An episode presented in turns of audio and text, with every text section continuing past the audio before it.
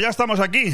Eh, son las 12 en punto de la mañana, también las 9 en punto de la noche y aire fresco es una realidad de nuevo. Después del día de ayer en el que mi compañero Manolo Sazplanelles, eh, bueno, me sustituyó en este aire fresco y yo súper agradecido porque al final, bueno, hacemos, hacemos una radio distinta, pero considero que los dos somos muy complementarios, como lo es también Alicia Cueto cuando me sustituye en este micrófono. Y al final yo creo, sinceramente, que la diversificación de de contenidos y la diversificación también de voces, pues es algo agradable que le aporta un plus de calidad a una radio puramente local como es BOM Radio aquí en Benidorm. A través del 104.1 soy Leopoldo Bernabeu. Estoy encantado de volver a estar aquí de nuevo contigo en este miércoles 25, ya me confundo, ya no sé si es 25 o es 26, es 26, es 26. En este miércoles, es que yo voy muy acelerado y entonces claro, se me pasan los días y no, no me doy cuenta. Es miércoles 26 de octubre y vamos a empezar ya porque son muchas las cuestiones que quiero desarrollar en estas próximas dos horas, sobre todo para que tú, que estás ahí al otro lado de la radio y yo te doy las gracias, pues estés entretenido. Fíjate, decirte que la mayoría de los que hoy cobran una nómina por ser políticos no valen ni para hacer tacos de escopeta, pues sinceramente yo creo que no te estoy diciendo nada nuevo, ¿verdad? Es algo que tú y yo lo tenemos muy claro desde hace mucho tiempo. Ojo, que están ahí gracias a no saber hacer nada de provecho en otro segmento o ser fracasados en, en los ámbitos privados, que de eso hay mucho, pues están ahí porque nosotros les hemos votado, además con V. Tendríamos que haberles votado en más de una ocasión con B, pero de momento es con V. Pero creo que tampoco te descubro nada diciéndote esto. Fíjate, es ridículo y gracioso, a partes iguales, ver lo nerviosos que se han puesto en el gobierno central en cuanto los empresarios de la provincia de Alicante nos hemos unido en defensa de los intereses que nos unen, valga la redundancia, a todos.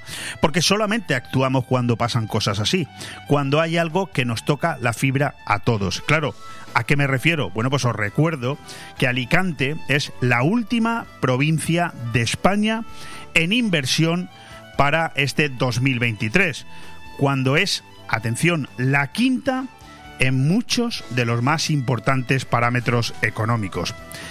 A este efecto, lo que te estoy comentando, hay convocada, ya te lo confirmo, una manifestación prevista para este próximo miércoles 3 de noviembre en Alicante Capital, precisamente para reivindicar esto. Y lo que te estaba diciendo, que es ridículo, ridículo si no fuera realmente eh, lamentable, ¿no? Que ante su incapacidad, la política, esta clase pues solamente se activa cuando ve peligrar su puesto, que no de trabajo, ¿eh? Antiguamente decíamos puesto de trabajo, no, en este caso no funciona. Su puesto y su importante nómina. Llevamos unos cuantos días en los que nuestra provincia se ha convertido en la principal pasarela de ministros que ahora sí, ¿eh? ahora sí, vienen en bandadas a decirnos que no nos preocupemos, que van a corregir esos datos tan lamentables de inversión previstos en los presupuestos del año que viene. En fin, que nos va a llegar más dinero. Y claro, yo me hago tres planteamientos, muy, muy básicos, pero tres que me surgen así, ¿eh? a bote pronto. El primero, el que no llora no mama, ¿no? Sería la explicación, ¿verdad? Es decir, que aquí el gobierno se activa cuando los empresarios se quejan. Esa sería la primera conclusión. Lamentable, ¿no? Porque se supone que los políticos no están para eso. Están para ser eh, personas que equilibran con el dinero de todos la situación para mejorar la calidad de vida de todos. Bueno, pues, pues no, ya ves que no. El segundo apartado que me llama mucho la atención es que si aquí va a llegar más dinero, como ahora se ufanan en prometer todos y cada uno de los ministros que están visitando la provincia estos días, es porque se lo van a quitar a otra provincia, ¿no? Claro. Bueno, pues lío asegurado, lo tendrán en otro lugar. Y el tercero y más importante de todos es que os recuerdo que llevamos semanas, y de eso luego, por cierto, tengo una, editorial preparada eh, para dar fe de lo que te voy a comentar ahora, es que ya llevamos semanas hablando de unos presupuestos generales, los del año que viene, que no se ha creído nadie. Lo de nadie es en mayúsculas, ¿eh? excepto, por supuesto, este gobierno que se empeña en llevarlos a cabo cuando no hace mucho la ministra de Economía, Nadia Calviño, prometía un crecimiento del Producto Interior Bruto en España para el año que viene de un 7%. Luego, ante tal butade, pues eh, empezaron a corregir y lo bajaron al 4,5%. Y al final, este boceto de presupuestos está previamente, está previsiblemente aprobado, porque se terminará aprobando con los mismos de siempre, con los que van contra España, con los que les interesa que Sánchez siga en el poder, como son los independentistas catalanes y los eh, vascos.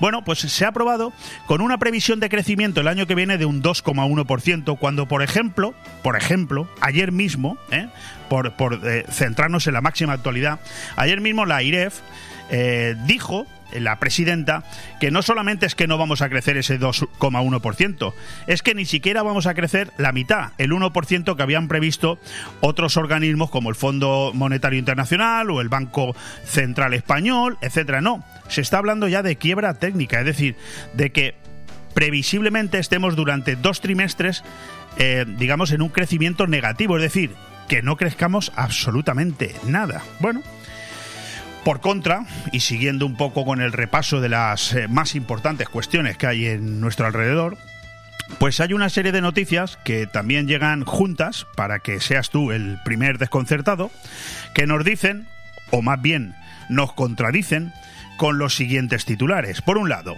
el frenazo de la economía hará que se estanque la creación de empleo en la comunidad valenciana. ¿Vale? Me quedo con ese titular. Y el siguiente, eh, varias páginas después, eh, en el mismo periódico, dice, el aeropuerto de Alicante esquiva la crisis en Europa y supera el récord de 2019 con 5,5 millones de turistas previstos para este invierno. Disculpen, eh, me lo expliquen, ¿en qué quedamos? ¿O aquí la cuestión es rellenar papel y volvernos locos a todos?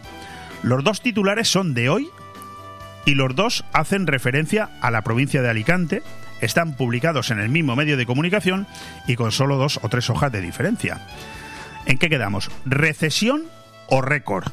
Las dos cosas no pueden ser, al menos en la misma provincia, porque si tenemos el récord de llegada de turistas prevista, bueno, aparte de lo bien que ha funcionado el año 2022, y además más en invierno, otoño-invierno, pues significa que todo estará abierto, nadie cerrará el hotel, nadie cerrará el restaurante, ningún comercio caerá y toda la gente estará trabajando, por lo que la palabra recesión no tiene ningún sentido, no sería cierta.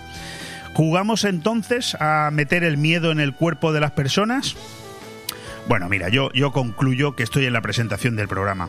Hasta que no tengamos políticos cualificados y con formación, como cualquier otra profesión se exige, estaremos expuestos al vaivén de una casta sin prejuicios que nos tiene como el pim pam pum. Eso sí, y cambiando de tercio, el inserso, tal y como lo conocemos, está herido de muerte. Mm, ya lo hemos comentado en alguna ocasión, sí. Bueno, pero es que lo gracioso ahora es que lo reconoce hasta el propio gobierno. Ay, perdón, perdón. La parte socialista del gobierno, que permite que la otra parte, la comunista de Podemos, lo mate definitivamente. ¿Qué? ¿Cómo le suena? Ridículo, ¿verdad? Pues dos temitas más y vamos terminando. Ahora aquí en Benidorm, nos centramos en nuestra ciudad. Me inquietan especialmente y sobre ambos hablaré en nada, en diez minutitos, en un ratito con la portavoz municipal en el Ayuntamiento de Benidorm, eh, Lourdes Caselles, de dos eh, titulares que dicen lo siguiente. El primero, Chimo Puig promete 35 millones para el centro cultural. Ja, ja, ja hay que tener la cara más dura que el cemento armado. ¿Quiere decir que esto no va a pasar? Pues mira, no lo sé, porque no soy mago. Lo que sí sé es que es la sexta vez que Chimo Puig viene a Benidorm y promete lo mismo. Sexta vez desde el año 2015. El otro titular dice, el Ministerio de Fomento dice ahora que no paga los accesos al área comercial de Benidorm y por tanto el ayuntamiento tendrá que hacer frente a 20 millones de euros. cuando hace un par de años el coste del ayuntamiento por habilitar esos accesos al polígono industrial eran 3 millones, ahora 20 millones. Vaya, qué casualidad. En los pueblos de al lado, el Alfa del Pi, gobernado por socialistas, y Altea, gobernado por nacionalistas, ahí el, ahí el Ministerio de Fomento sí que paga las obras, pero en Benidorm no. Curioso, ¿verdad? ¿Eh? Esto de la política es increíble. Bueno, mira, voy a quedarme con la buena noticia, que por cierto tampoco me creo del todo, pero yo te la doy, de la implantación en Benidorm de la sala de máquinas de la transformación digital del turismo español.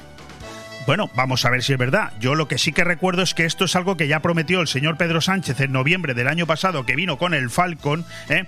que dice que utilizó el Falcon, el Falcon para venir a prometer esto a Benidorm. Qué casualidad, por la tarde se celebraba el Congreso eh, Regional del Partido Socialista, pero bueno, seguramente vendría por eso. Y nos prometió 100 millones de euros de inversión para poner en marcha la transformación digital del turismo español aquí en Benidorm. Bueno, parece ser que un año después nos lo vuelven a prometer. Yo quiero pensar que es que hay elecciones pronto. Veremos si llega realmente esa inversión. También me quedo con la sorpresa que me ha supuesto la renuncia al acta de concejal que he conocido esta misma mañana del concejal socialista Dani Luque. No me lo esperaba. He hablado con él, me ha dicho que prefiere no ser entrevistado, yo lo comprendo pero de verdad curioso. Bueno, ahí lo dejo. Vamos a vamos a empezar el programa ya que tenemos mucha tela que cortar fresco en BOM Radio Benidorm. Todos los martes, miércoles y jueves de 12 a 2 de la tarde, Aire Fresco, el magazín de actualidad más completo de la comarca, con entrevistas, noticias, opinión y entretenimiento en un aire fresco más renovado, más personal y más cercano de la mano de Leopoldo Bernabeu. Recuerda, todos los martes, miércoles y jueves, desde las 12 del mediodía hasta las 2. También podrás escuchar Aire Fresco por las tardes en redifusión y los fines de semana un resumen con lo mejor del programa. BOM Radio Benidorm. Seguimos creciendo. Bueno, pues eh, con el parte meteorológico que nos dice que en este momento a las 12 de la mañana y aquí en el centro de Benidorm, en la calle Ondulada, tenemos 27 grados y que llegaremos a un máximo de 28, que ya de por sí es una locura. Estamos hablando de un segundo verano en Europa, en toda Europa, y que a las 9 de la noche, si nos estás escuchando en redifusión, pues tendremos aproximadamente 24 graditos, eso sí, con el cielo ya despejado, pues eres muy bienvenido aquí a Aire Fresco en BOM Radio. ¿Quién vamos a tener hoy?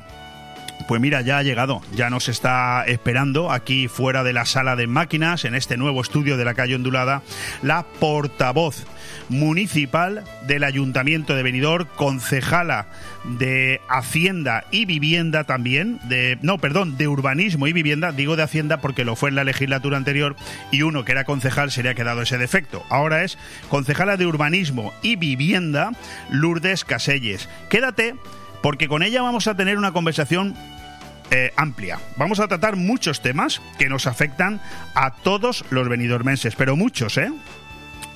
Después vamos a reactivarnos con la presencia de Victoria Villar, que la semana pasada estuvo aquí para comentarnos un tema eh, peliagudo, particular, de bueno, la usurpación de un camino público que le afecta personalmente a ella y a su familia, pero que hoy vuelve aquí, a Bomb Radio, para reactivar, perdóname la redundancia, reactiva tu empresa, que es eh, la colaboración que el año pasado tuvimos con ella prácticamente una vez cada dos semanas y que creo que tiene toda la intención del mundo de cambiarle de nombre. De hecho, creo que tiene intención de que se llame algo así como café.com o café con empresarios. En fin, bueno, luego nos lo develará. Y por cierto, viene a hablarnos de algo que te interesa muchísimo. Sí, sí, viene a hablarnos del kit digital. La tercera fase ya ha entrado en funcionamiento y es la que afecta prácticamente a todos los autónomos, todos aquellos que tenemos entre uno y tres trabajadores.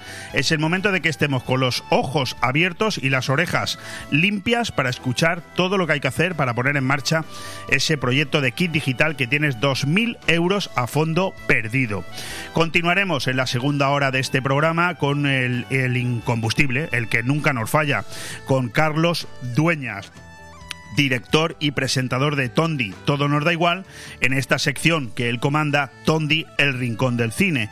Hoy para hablarnos del nuevo capítulo que podremos escuchar esta noche a partir de las 12 en punto de la noche, literalmente genios, literalmente locos. También nos hará un avance del Tondi de la próxima semana con un titular también muy sugerente, Taxi paranormal y los tres estrenos de cine más interesantes para este próximo fin de semana.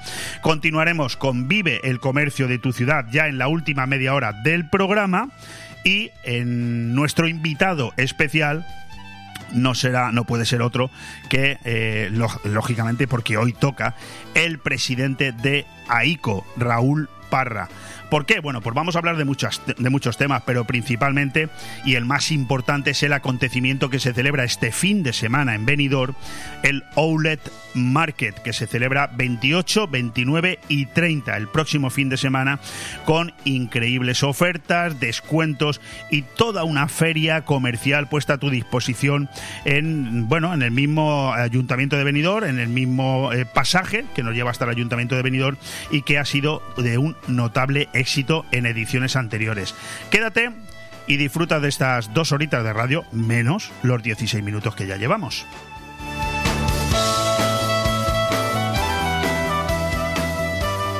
Bon Radio.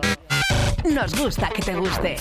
Enfréntate a la vida de la mano de Pedro García Aguado. El conocido presentador de programas de televisión como Hermano Mayor realizará una conferencia sobre adolescencia y familias el viernes 28 de octubre a las 7 de la tarde en el Auditorio de la Nucía. Soy Pedro García Aguado con la conferencia Enfréntate a la vida. En ella analizaremos cómo afrontar los conflictos de madres, de padres con los adolescentes o cómo evitar estos conflictos. Y seguro que cambiarás la mirada hacia tus hijos y tus hijas. Y es una conferencia totalmente gratuita. Ahí os espero. Ayuntamiento de la Nucía. FEN Poble, FEN Futur.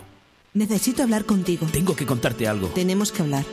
Sea lo que sea, díselo en Restaurante Juan Abril, porque no hay otro sitio igual donde todo sabe y sienta mejor, como nuestros arroces, carnes y pescados frescos de la bahía. Restaurante Juan Abril, Paséis del Mediterráneo 14, Altea. Reservas al 96 584 37 22. Restaurante Juan Abril, la cocina española de siempre, donde todo te va a saber mucho mejor. Desde RA Benidorm y la Concejalía de Playas del Ayuntamiento queremos aconsejar que para el mejor disfrute de nuestras playas se prevengan con protección y eviten las horas de mayor radiación solar entre las 12 del mediodía y las 4 de la tarde. Sigan los consejos del personal de salvamento y socorrismo, respeten el color de las banderas de las playas y nunca dejen solos a los niños. Ha sido un consejo de RA Benidorm Concesionaria de Playas y la Concejalía de Playas del Ayuntamiento de Benidorm. Si has tenido un golpe, no pasa nada. Ven a Taller Multimarca Eurorepar Pérez Pascual, tu taller de confianza en Benidorm y la Marina Baixa. Además, al reparar tu vehículo con nosotros podrás disfrutar de vehículo de cortesía sin coste. Y aún hay más. Durante este mes, en Taller Eurorepar Pérez Pascual, reparamos tu vehículo en 24 horas o gratis. Consulta las condiciones de esta promoción. Pérez Pascual Eurorepar, artesanos de la automoción. Visítanos en Avenida Alfonso Puchares 25, Benidorm. Feria Outlet 2022. Los días 28, 29 y 30 de octubre en la Plaza del Ayuntamiento. A partir del 50% en grandes marcas de complementos, moda, hogar, descanso, electrodomésticos, deporte, con animación y actividades para los peques. Del 28 al 30 de octubre, Feria Outlet 2022. Organiza AICO y la Concejalía de Comercio del Ayuntamiento de Benidorm. Aire Fresco, programa patrocinado por Hotel Meliá Benidorm, Fomento de Construcciones y Contratas, Exterior Plus y Actúa, Servicios y Medio Ambiente.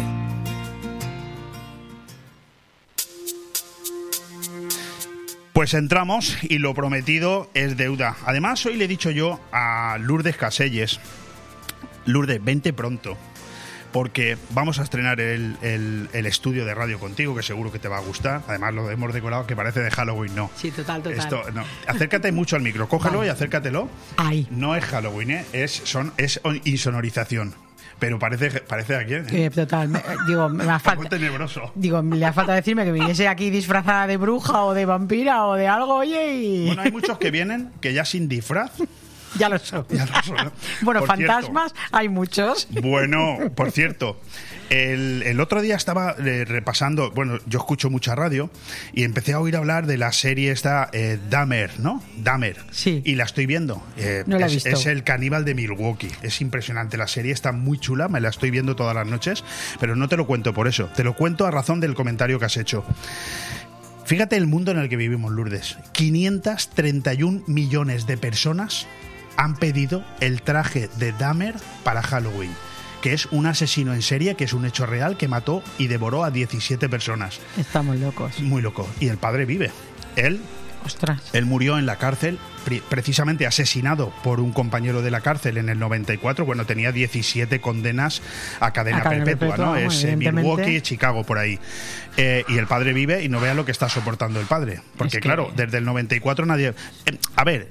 Lo que yo quería decirte, 530 millones de personas, Netflix ha tenido Sí. que cortar y decir que no hay trajes para nadie, que se olviden que eso no va a pasar. Traje del, de él, o sea, de Estamos Dahmer, para ir disfrata- disfrazado de este Jeffrey Dahmer por la calle. Que está, hemos perdido el norte. Pero totalmente. Pero totalmente. Eh, Pero totalmente. Yo lo llevo diciendo mucho tiempo y, y- y- y es más, fíjate lo que te voy a decir. Me gusta mucho hablar contigo porque, porque razonamos, ¿no? Mucha gente me dice, Leopoldo, bueno, tú sabes que yo he sido concejal contigo. Sí, evidentemente. Y, y- y mucha gente me dice, hoy te he presentado como concejala de Hacienda. Digo, no, eso, eso es antes, Eso cuando, antes, cuando estaba cuando yo. estaba ahora ya no. contigo. Eh, mucha gente me dice, Leopoldo, pero vas a volver a la política, ¿no? Vas otra vez. Digo, ni de coña. O sea, ni de coña. Con lo bien que nos lo pasábamos. Sí, pero, pero es, no, no lo digo, a ver, eso es un debe en mi carrera. Yo, yo tengo un debe. A mí me hubiera gustado en política poder hacer algo más por mi pueblo y yo lo intenté, me salió mal, ¿no? Pero hoy en día es que tengo la sensación, y por supuesto tú estás aquí para corregirme, ¿no? yo tengo la sensación de que no vamos a cambiar nada, que no vamos a conseguir nada, porque el mundo se le ha ido la pelota, perdóname la expresión. Totalmente. O sea, es muy difícil. Los políticos, cuando accedemos a, a la función pública, a la, a la política, es, eh, como tú dices, para intentar arreglar, eh, aportar tu granito de arena, pero con lo que tenemos alrededor y con, con lo que estamos viviendo día a día y cómo está cambiando el mundo. Es que da igual lo que hagas, Lourdes, eh, lo es que iba a todo sálvese quien pueda, porque, ¿Verdad? eh, o sea, eh, y antes dices, tenías aspiración a desde mi pueblo puedo ayudar a, a la provincia, a la comunidad. Ahora dices que salvemos a mi pueblo porque con lo que hay alrededor, por Dios, que, que me quede como estoy. Tú fíjate que yo quería dejar el tema para el final, ¿no? Pero, pero quizás venga bien ahora una reflexión en voz alta, ¿no? Hoy hemos, yo personalmente he conocido hoy la dimisión de Dani Luque, del concejal del Partido Socialista, que ha sido compañero tuyo y mío en algunas sí. tertulias de esta casa. A mí me parece un tío, una persona sensata. Yo tampoco es que sea amigo de él, pero bueno, no estaba en la corporación anterior donde estuve yo y me parecía un chaval yo le he felicitado, digo, porque no sé cuáles son las razones que te han llevado a dimitir, no lo sé. No ha dicho que son razones No, no lo sé. Bueno, eh, lo que se publique en un medio a Sí, la ya realidad. sabemos eh, también va- va. que- Pero me da igual. Ahora sí que le he felicitado porque entre tú y yo hay que ser hoy en día muy valiente para eh, renunciar a un cargo público, porque Sí. tú y yo sabemos perfectamente. Y no voy a, a citar ningún nombre, Dios me libre, que el 90, 90 no, venga, va, 70% de los que hoy ostentan un cargo público viven muy cómodos porque no tendrían otro sitio donde ir y por supuesto ganar eso haciendo lo que hacen. Sí, ya, sí. A ver, yo siempre creo que... Que no es tu eh, caso, porque tú tienes un puesto profesional sí, yo absolutamente... sí. Pero sí que es cierto que creo que la política hay que profesionalizarla. Correcto, lo he dicho en, en mi editorial. Eh, yo creo que, pero para el bien tanto del político que trabaja de ella como del pueblo, de la ciudad que recibe ese servicio de ese político. Lo que no podemos hacer es tener pues a políticos que han llegado pues sí, a, través de una lista, a través de unas elecciones autonómicas, provinciales, no, haber, no nacionales haber hecho nada en su vida. y estar ahí y seguir y no, esto hay que profesionalizarlo, hay que motivarse día a día cuando te levantas y no dejar que, que la rutina y la monotonía llegue a tu vida, porque entonces en el momento que llega eso el político debería ser honesto consigo mismo, dar un paso al lado y decir que entre alguien que tenga ganas Ha de habido, ha trabajar. habido muchos años en mi vida periodística en las que yo también he participado de una crítica de la que luego, bueno, uno va creciendo, se va haciendo mayor y se arrepiente, ¿no? De algunas cosas, no pasa nada. Está bien progresar, ¿no? No, no, no, no lo tengo como una, y- como una derrota. En el que yo criticaba el sueldo de los políticos. Hoy me arrepiento absolutamente porque Hoy defiendo la postura contraria. Yo creo que la clase política está muy mal pagada. Ahora bien, lo que habría que hacer es pagar mejor a esos políticos que realmente se dedican a la función pública y que administran competencia, porque tú eres concejala de un gobierno que administra 100 millones de euros al año. Y eso es muy serio. Y el presidente del gobierno, me caiga bien o me caiga mal, gana 80.000 euros al año cuando administra un billón No, no, sí, de euros. Cuando hay cualquier eh, director, eh, bueno, hay alcaldes y hay presidentes de comunidades autónomas que ganan más que un presidente del gobierno. Eso Mucho no más. puede ser. No puede ser, no, no porque ahí, ahí tienes tu razón. Y a lo mejor no lo debería decir yo, pero sí que es verdad que la política no está bien pagada. Eh, el político no tiene un horario, el político no es como tú muy bien dices, una empresa que entras a las 8 de la mañana y puedes salir a las 6 de la tarde, 8 de la tarde. El político trabaja 24 horas al día, 365 días al año.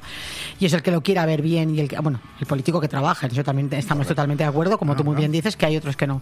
Pero sí que es cierto que yo creo que hay que hacer valer la política, que hay que poner en valor verdaderamente pues ese esfuerzo que realizan esos políticos que sí que se dedican 24 horas en cuerpo y alma y que verdaderamente pues tengan luego eh, que reciban eh, lo que se merecen económicamente precisamente por el trabajo que están desarrollando. Yo siempre pongo un ejemplo. Y como es mi opinión, el que me tenga que criticar, me critica a mí. Con que no me hagas caso, pero yo siempre digo que no es normal que el señor Tony Pérez gane 2.800, 2.900 euros al mes y el líder de la oposición en el ayuntamiento de Benidorm gane 2.000 o 2.200. No puede ser. No, y que técnicos no puede ser porque el cobren señor más Tony Pérez no tiene vida. No, eh, bueno, yo- si yo fuera su mujer ya me habría divorciado de él. ¿eh? Le habría dicho, Tony, ahí, búscate la vida. Porque es que no tiene vida ese chico, No ese, ese señor. Yo lo estoy viendo todos los días en mil actos. Eso no tiene vida. Tiene un niño pequeño. Yo no sé, lo verá en pintura, en fotos, ¿no? Y el líder de la oposición, con todos mis respetos, ¿eh? al que sea, me da igual Sí, el que sí. sea, no puede ganar eh, un 30% menos cuando mm, es, mm, bueno, sus competencias, evidentemente, al estar en la oposición, pues son sus competencias, efectivamente, la oposición. Estoy de acuerdo. eh. A ver, también es cierto que ahí, y tú estabas también en ese pleno cuando se dieron los sueldos, es más, yo creo contigo fue ya también cuando sí que se subía el sueldo de los funcionarios y en cambio los políticos dijimos que nosotros no. ¿Te acuerdas? Que Yo, yo no recuerdo que en mi mandato se subieran los sueldos. Sí, en el primer, en el primer pleno se subieron los funcionarios. No, ya, ya se les habían subido Ah, vale, pero que nosotros creo. renunciamos como políticos a esa subida. Nosotros sí que es cierto que como políticos, cada vez que ha habido una subida de sueldos, hemos renunciado a esa subida de sueldos y, y sí que es verdad que que lo que no puede ser, como tú muy bien dices, que al final un funcionario que, vale, sí, que tiene una responsabilidad porque está firmando un informe, que al fin y al cabo lo que va a hacer va a ser justificar la firma que tú vas a ser el que plasme a, a partir de ese informe, eh, cobre pues casi el doble más que el alcalde, que al fin y al cabo es el que se va a llevar las tortas en la calle porque no va a ir, a ir contra el técnico de turno que ha firmado una Pues, cosa pues- u otra. pues hay una pregunta que yo te iba a hacer y que supuesto que tú ya más o menos. ¿eh? Eh, Sí, algo bueno, eh, eh, con lo que me has te- pasado de chuleta, No, no, o sea, que- no, no, no, pero me has yo- dicho que yo- el programa son 25, has puesto 25 minutos, que, eh, son Sí. 25 horas. 25 no porque horas. con el tema ahora que ya tenemos estudio, ya- y te pilla al estudio, lado. Me has dado comida además, me has puesto Vienes, aquí, te tomas un café en el bar de abajo, me ha puesto aquí unos preñaditos, me ha puesto Claro. unos croissants de chocolate, o sea, No, tengo yo no, agua, la, la café. compañera que lo hace solamente cuando viene gente importante. A mí no, a mí me han o sea, obligado a afeitarme, que no me importante. afeitado hacía tres semanas. Lourdes, yo y me han dicho, te tienes que afeitar que viene Lourdes. Y luego viene el Pues te presidente. lo agradezco. Hombre, Bueno, Raúl pero te has Parra. afeitado por Raúl o por mí. No, no, no. un poco en general que ya me picaba, ¿eh? Bueno, oye, eh, en serio, pero contéstame con seriedad, o sea, con seriedad, con, mm, con objetividad. No eche balones fuera. No cites a nadie, pero no eche balones fuera. ¿Cuántos sufren los políticos municipales la guerra, entre comillas y subrayado, quita la palabra guerra, entre los técnicos municipales? Joder, Guerra no. Eh, el agobio que les llevamos a los técnicos municipales, mucho, sufrimos mucho. Sí, o sea, fíjate, fíjate mucho, el pliego mucho. de condiciones de, de la basura. Mucho. No ha Y- salido ya por un conflicto de intereses Sí, entre, entre, eh, entre técnicos. Y, y ¿sabes lo triste? Que aquí el que sale pagando es el pueblo. y vosotros. Y nosotros, sí, Señal- pero al final. eh, señalados el gobierno que no lo estamos- saca. Estamos, sí, eh, los culpables somos el gobierno, pero verdaderamente aquí el que está sufriendo la situación es el pueblo de Benidorm y la imagen que está teniendo el pueblo de Benidorm de la recogida de basuras, de la limpieza viaria y de. Bueno, tenemos una empresa muy seria que cumple, No, no, y, pero, y co- pero con, y un- con los medios que tiene, tanto humanos como. O sea, si es que encima hay que darle gracias a la empresa Sí, sí. concesionaria que tenemos, hay que agradecerle la labor y el esfuerzo que están realizando, los, sobre todo los trabajadores. con, lo- con los mismos recursos desde que se le aplicó el plan de ajuste en el Eso te iba a 2012. decir. ¿eh? O sea, hay, hay- que tener en cuenta que en el 2012 se rebajó un 25%, por lo cual eh, aquí el IPC ha ido subiendo, eh, por desgracia, por suerte, o sea, por desgracia para ellos. Por suerte para Benidorm, Benidorm ha ido creciendo en calles, ha ido creciendo en infraestructuras, ha ido creciendo En peatonales edificios, ha ido creciendo, como tú bien dices, en viales, en aceras, todo eso hay que limpiarlo, todo eso hay que recoger la basura. Correcto. Y ahí están todos los días eh, trabajando precisamente pues para, para dar la mejor imagen de Benidorm, pero con los medios que tienen, que ya te digo, que hay que agradecer. Y como tú muy bien dices, o sea, que por culpa de eh, blanco y negro, además tú has sufrido incluso en junta de portavoces eh, eh, la tensión entre ellos y el que uno decía blanco y el otro decía negro y estábamos nosotros mirándonos como diciendo, eh, nos vamos, ¿no? Sí, que se maten en todo caso no, porque... no. Algún día, Porque es algún día cuando se escriba la intrahistoria de Benidorm veremos un jefe de contratación que da el visto bueno, un secretario que da el visto bueno y un interventor que tiene que renunciar a su cargo, ya, sí, por jubilación. Pero bueno, entre otras cosas, para quitarse de en medio del marrón de tener que dar el visto bueno a un pliego de condiciones que el, el- el interventor en funciones, que ya no sé si es interventor ya fijo o sigue en No, funciones, sigue en funciones. accidental, sí. Accidental, bueno, pues eh, dice que Nanay, que Nanay, y además presenta un informe y os tumba un pleno una hora antes, cuando tiene 40 días para presentar un informe. A mí no me van, a mí no me van a vender la moto, porque es que yo conozco mi ciudad. Si tú tienes 40 días para presentar un informe y lo presentas una hora antes de un pleno, ahí hay algo. Ahí hay algo detrás, por mucho que me cuentes. Mm, Yo creo que no fue ni una hora. eh, Hubo que, efectivamente, hubo que 52 minutos, para ser aplazar el pleno eh, porque apareció ese informe con reparos y lo que estábamos hablando, o sea, ya no eran incidencias, eran reparos y, y que el secretario y desde contratación dijeron, eh, esto hay que contestarlo, evidentemente, porque no son tales Sí, pero reparos. yo quiero explicarle a la ciudad, al, al oyente, que ese informe se podía haber presentado durante 40 días en cualquier momento y se, tenía- presenta 52 minutos se tenía antes. que haber presentado antes y es más, tenido ya un pleno convocado, como mínimo ten la deferencia de dar ese informe eh, en el momento que te ha llegado la convocatoria de pleno, porque sabes que Por lo menos. va y que si hay a ver, aquí hay que hay que poner a la gente en que aquí hubo un informe, hubo unos pliegos y a partir de ahí, por parte de intervención, se emitió un informe desfavorable. A partir de ese informe desfavorable se volvió a trabajar en los pliegos y eh, entendiendo los técnicos de contratación y el secretario que mediante los nuevos pliegos estaba dando respuesta al informe desfavorable de intervención, se le pasa intervención. Al no recibir de nuevo eh, ningún informe, ni sí, ni no, ni blanco, ni negro de, informa- de intervención, ¿qué se deduce por parte de contratación? Los pliegos nuevos están bien, por lo cual se puede convocar Sí. pleno. Pero fíjate, mm, delante de los ciudadanos, que nos lo estamos pasando bien, ¿no? Nos hacemos una apuesta tú y yo. Mira, eh, se dijo cuando se suspendió el pleno extraordinario de finales del mes de julio por culpa de la presentación de ese informe una hora antes, que habían 10 días, lo dijo el alcalde en este micrófono, que habían 10 días para evacuar informes y contrarrestar esos, eh, bueno, malos entendidos que el, el- el- el interventor decía que había que subsanar, para que nos entendamos y la gente nos Sí. entienda.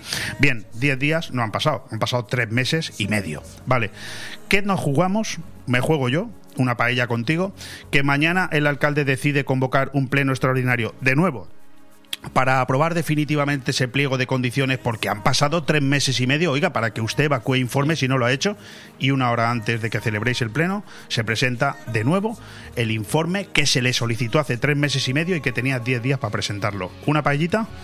No, porque la voy a perder. Vale. Pero Bueno, estoy contestado. totalmente de acuerdo contigo. Ya está contestado, ya está. ¿Ves cómo hay cosas que se contestan rápido? Totalmente. Bueno, decía yo en mi presentación hace un ratito que creo que, que la has escuchado. La la primera vez que escuchas la radio, ¿eh? La primera vez que me escuchas, ¿eh? Sabes que no. Sabes que no. Que ayer el alcalde de Benidorm tuvo la grandísima suerte de poder decir junto a la ministra de Turismo, eh, no sé si fue ayer, Ayer o fue no, antes el lunes, el un lunes. Sí, bueno, yo es que voy un. Yo yo también voy- te, voy- te estaba voy- mirando así diciendo eso fue el lunes. voy muy acelerado. Bueno, en cualquier caso, que eh, vamos a ser la sala de máquinas de la transformación digital del turismo español. Y yo, que tengo otro titular para ti, porque el señor Chimo Puig también estuvo hace unos días por aquí. Por cierto, el, sábado, eh, sí, pero yo el sábado estuve hablando con Tony Pérez y nos reímos bastante. Ah. Pero como es una conversación privada, lo vamos a dejar Pensé que me ibas a decir que había estado hablando con pero Chimo tú-. No, pero tú ya sabes de qué hablamos Tony Pérez y yo al día siguiente de que viniera Chimo Puig. Pero bueno, eso no va a salir Me en el micrófono, imagino. ¿no? ¿Vale? Pero yo he dicho en mi editorial hace unos minutos que bienvenida sea la noticia, pero que yo, lo siento, pero no me la creo. ¿Pero cuál de las dos? La o no- ninguna. Bueno, bueno, ninguna, por supuesto, pero vamos por partes para que la gente nos entienda. El lunes, la ministra mm, de Turismo. Reyes Maroto vino aquí para reafirmar lo mismo que dijo el señor Pedro Sánchez hace un año cuando se vino aquí con Falcon el argumento para utilizar el Falcon fue que voy a presentar en Benidorm, eh, bueno, voy a decirles que voy a hacer una inversión de 100 millones de euros allí en Benidorm. El ente gestor. Mm, Qué casualidad que por la tarde se celebraba el Congreso Regional del Partido Socialista, pero para eso no se utilizó el Falcon, se utilizó para venir a prometernos un dinero en del que fiestas de Benidorm. Eh, sí, Acuérdate. claro, he, dicho en noviembre del año pasado. Eh, por cierto, una, una promesa de la que no hemos vuelto a saber nada y que antes de ayer parece que se ha confirmado. ¿Tú te la crees? Pues, eh, a El ver, año que viene no hay elecciones, ¿no? no, que va. No, Vale, no estamos no, en campaña No, porque no electoral. tendrá nada que ver. No, tenemos, no estamos en campaña electoral apenas. Pues efectivamente, se, justo, tú lo has dicho, eh, un, hay un año, fiestas de Benidorm del año pasado, eh, vino el señor Pedro Sánchez. Eh, hubo una reunión en Limbatura al que solo fue invitado el alcalde.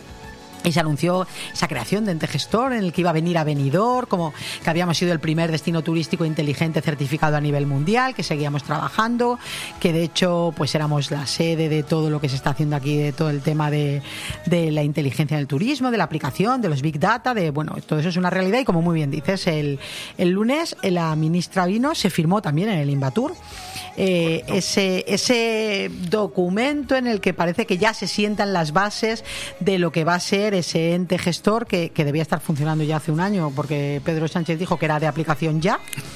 Eh, yo se lo puedo entender, perdón, no me que hubiesen reír, sido perdón. hace dos años que pilló la pandemia, le hubiese venido bien. Pero que, que me encantaría creérmelo, o sea, te lo prometo, me encantaría creérmelo como me lo creí en noviembre del año pasado y, y quiero seguir pensando que no ha sido una promesa electoral porque en mayo vienen elecciones y es más porque el señor Chimo Puig ha dicho que se está planteando ya adelantar las elecciones. Están a- escuchando ustedes qué buena a- persona es Lourdes. Caselles, ¿eh? Se Y lo cree quiero- todo. Y quiero creérmelo y como me quiero creer que va a invertir a 35 ¿Cómo se nota que tienes una hija pequeñita todavía Y y que le gusta sí. mucho Disney y todas esas cosas, ¿eh? Una, una maravilla. Bueno, estamos hablando de eh, que, eh, como bien dice Lourdes Caselles, se nos ha prometido una inversión de 130 millones de euros. ¿eh? Efectivamente. Para aquí, para Benidorm. Ya les recuerdo que el año que viene no hay elecciones, por lo tanto nos la tenemos que creer porque seguro que va a llegar. Oye, como, los- Como la comisaría. con- perdona, no te abalances, no te abalances. que la comisaría, yo mm, hablé aquí con, el otro día con Agustín Almodóvar, es que los políticos sois muy mal pensados. La, la comisaría no se hace, pero aposta. Porque el año que viene se cumple el 50 aniversario de la única que tenemos. Que yo he vivido siempre enfrente y la he aguantado durante 50 años. Bueno, mi padre, el pobre, no podía dormir por las noches con la entrada y salida de coches de la Policía Nacional durante no sé cuántos años. Bien, pero eso es otra historia. El año que viene cumple 50 años. Ah, entonces se- se quiere hacer el aniversario a- Claro. a lo grande. Claro, y si construís la nueva comisaría de Benidorm, No se puede hacer el- no se puede hacer el no aniversario de esta, que cumple 50. No es porque no quiera Pedro Sánchez construir una comisaría en Benidorm, para, Vale. oye, que la va a construir en Denia. La verdad es que está al lado y es más, eh, pero además date cuenta que nosotros, eh, tú ahí estabas en la oposición cuando empezamos a, a Y yo no sé lo que, trabajar. lo que yo he escrito. en la comisaría empezamos a trabajar sí, y, y cedimos los terrenos, hubo que hacer dos modificaciones de pleno de los terrenos calificación para la comisaría jurídica, y para el nuevo CDT.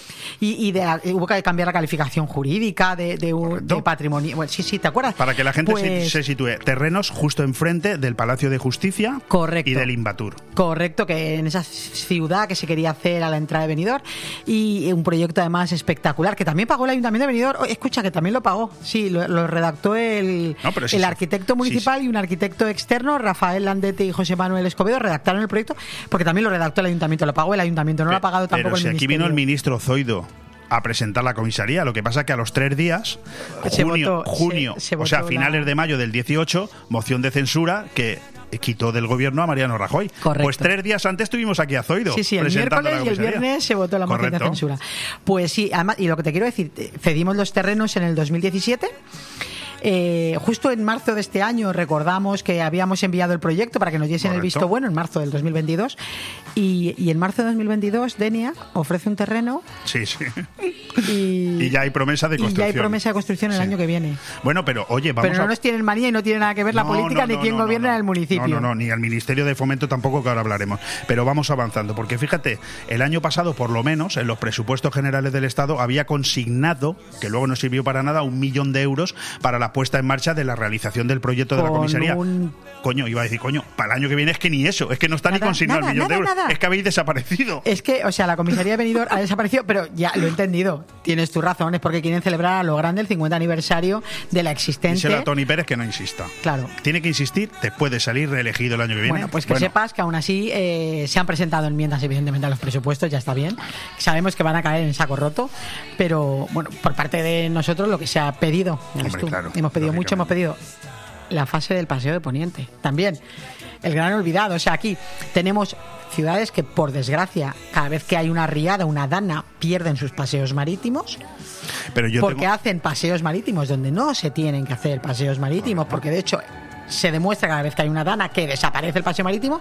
Nosotros, la última lluvia torrencial, hay que recordar a la gente que, si se acuerda, desapareció la playa de Levante. Sí, sí. Pero Un- que en 48 horas estaba la playa, porque tenemos una playa que lo que se ha trabajado en ella es de forma natural y los pa- paseos que se han hecho son de los que protegen, preservan la playa natural. Sí, pero vam- vamos a ver, eh, Lourdes, aquí mm, hay que ser conscientes de que Benidorm, eh, sin dejar de hacer las cosas bien, se puede meter en un follón. Porque, vamos a ver, por un lado, habéis consignado 1,7 millones para la puesta en marcha de la pasarela de Poniente, cuando eso tendría que pagarlo la Generalitat Valenciana, porque les corresponde a ellos hasta donde yo sé. Antiguamente era así, vamos, siempre se dijo que era así.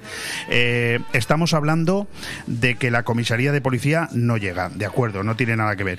Pero aquí tengo un titular que también me preocupa mucho, que es que ahora dice el Ministerio de Fomento que lo que en principio nos iba a costar 3 millones de euros, que era la rotonda de conexión entre la Avenida Comunidad Valenciana y el nuevo polígono industrial, ahora 20 millones. Se lo pregunté al alcalde el otro día cuando estuvo invitado en los cafés del Meliá.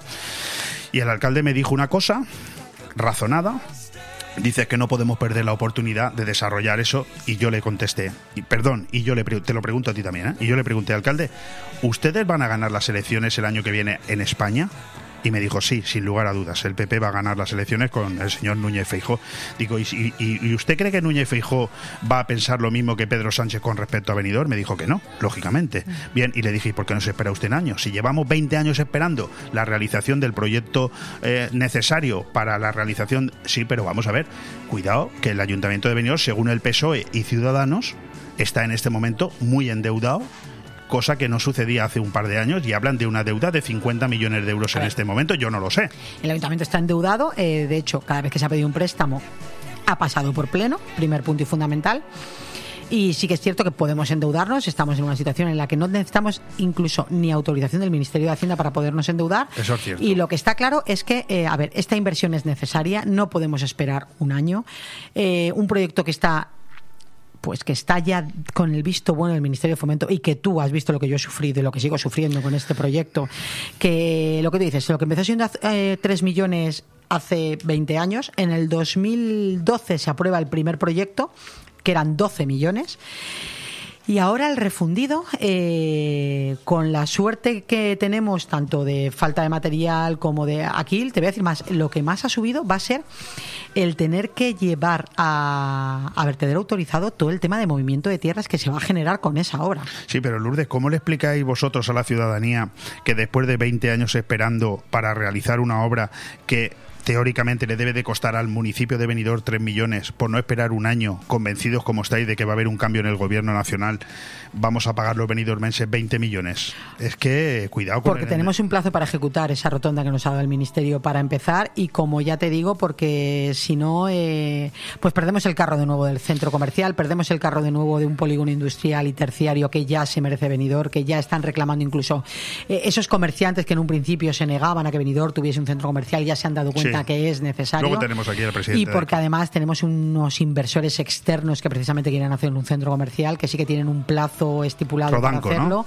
y que evidentemente pues tenemos que seguir para adelante, pero que Sí, pero eh, hablamos te voy a de- decir lo a ver, peor. eh, eh, señora Lourdes Caselles, eh, ¿el- ¿es el mismo Ministerio de Fomento que en Alfa del Pi y en Altea sí que paga las obras? ¿Y aquí no? y les cede la carretera.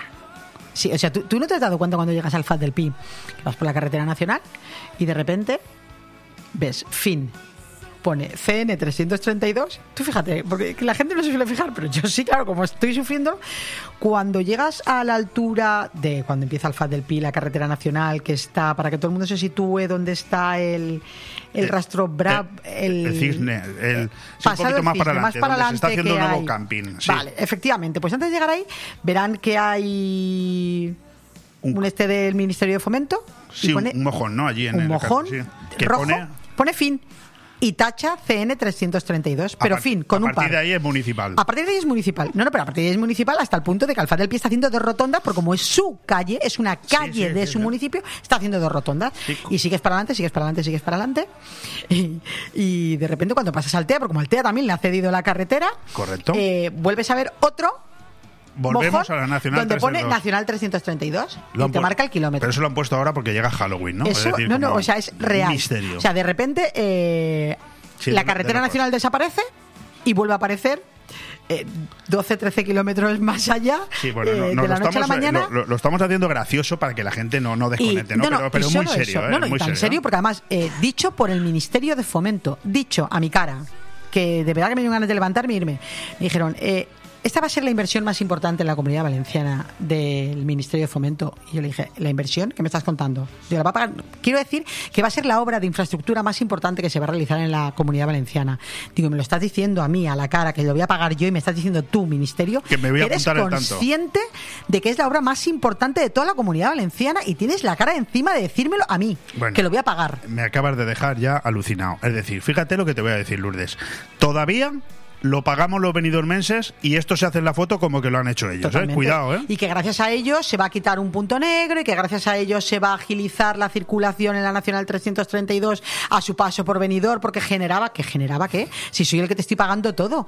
Porque es más, te voy a decir más. Eh, aquí falta la parte B. Este es el acceso norte. ¿Vale? Para que la gente se sitúe, esta rotonda va a ir mm, un, un poquito antes de llegar al cementerio. ¿Vale? Sí, correcto. Bien. Pero hay que recordar que el acceso sur, es decir, Avenida Beniarda, que se está trabajando ahora en la vía del tren, que sabemos que se está eh, trabajando y que estamos Sí, todos iba a preguntar sufriendo cómo va la- obra de Beniarda. Va bien, se supone que el trabajo nocturno ya ha acabado, pero lo estamos sufriendo todos, tanto los vecinos de Benidorm como los que nos visitan. También hay que decir que están funcionando los itinerarios alternativos de maravilla desde el minuto cero. o Las sea, previsiones de que se abra la obra, el paso de los vehículos en junio, ¿se cumplen? Sí, yo creo que sí, sí que están Vale. yendo bien. Pero lo que te quiero decir es que ahí ya nos ha dicho el Ministerio, ya nos ha dicho el Ministerio que para poner en funcionamiento el sector 3.1 hay que ejecutar también una obra en el acceso sur. Porque cuando ellos hicieron el acceso a través de la Nacional para Beniardá, y también nos lo han reconocido, se quedaron cortos con el vial de deceleración. Por lo cual hay que ampliarlo. ¿Y quién lo va a pagar? No el plan parcial 3.1. Estás dando una exclusiva, ¿eh? Estás dando una noticia muy importante. Es decir, que ahora el ministerio viene a decir algo así como que si usted quiere que yo le termine esta obra, tiene usted que hacer la otra. O algo así. No, no, no terminar. O sea, si usted quiere poner en funcionamiento el sector o tiene también eh, el acceso norte, el que va a dar a la avenida Beniardá y al fin y al cabo el acceso Sí, la a- carretera que sube a, la la otra parte, efectivamente, pues eso que han reconocido que se quedaron cortos con ese carril, que la gente que viene por ahí a las 8 de la mañana, hay veces que sí que vemos que sufre atascos Correcto. hasta que coges Avenida Beniardá o hasta que coge- coges Avenida Comunidad Europea, pues que son conscientes que que lo calcularon mal en su día y ya que y ya que pues lo haces tú también, venidor. Como la famosa salida al hospital de toda la vida. Que, También, ah, que- también, que nunca también la que nos hacen todos, ¿no? Igual que la ampliación Bueno. del hospital, igual que. Pues, doña Lourdes ¿Ves? Te he Casellas, dicho, me eh, mandas la carta a los ¿cómo? Reyes Magos Pero- y eso que estoy sola yo hoy, ¿eh? hoy sí, no sí, tengo compañeros de oposición. Pero si, no- si no hemos empezado. Ah, vale, vale. No, no, no, no. diga, El tiempo se ha terminado. Ah, ¿ya se ha porque tengo la próxima invitada fuera. Pero usted sabe que le estoy enseñando yo aquí unas hojas. Yo de todo esto no le he preguntado nada. Bueno, sí, algo ha salido, pero vamos. En la semana que viene la cito otra vez. Hecho. Ahora ya no tiene excusas. Y además, ahora que yo veo que me. perfecto, Bueno, perfecto. esto- esto- Tengo aquí, pero la semana. Ya ha pasado Halloween, ¿ves? Ya no puedo venir disfrazada. Hombre, yo le iba a preguntar, mm, y si quiere con esto terminamos, eh, accesos a los cementerios, todo preparado Todo para, preparadísimo. para Mi compañera Ángela Yorca.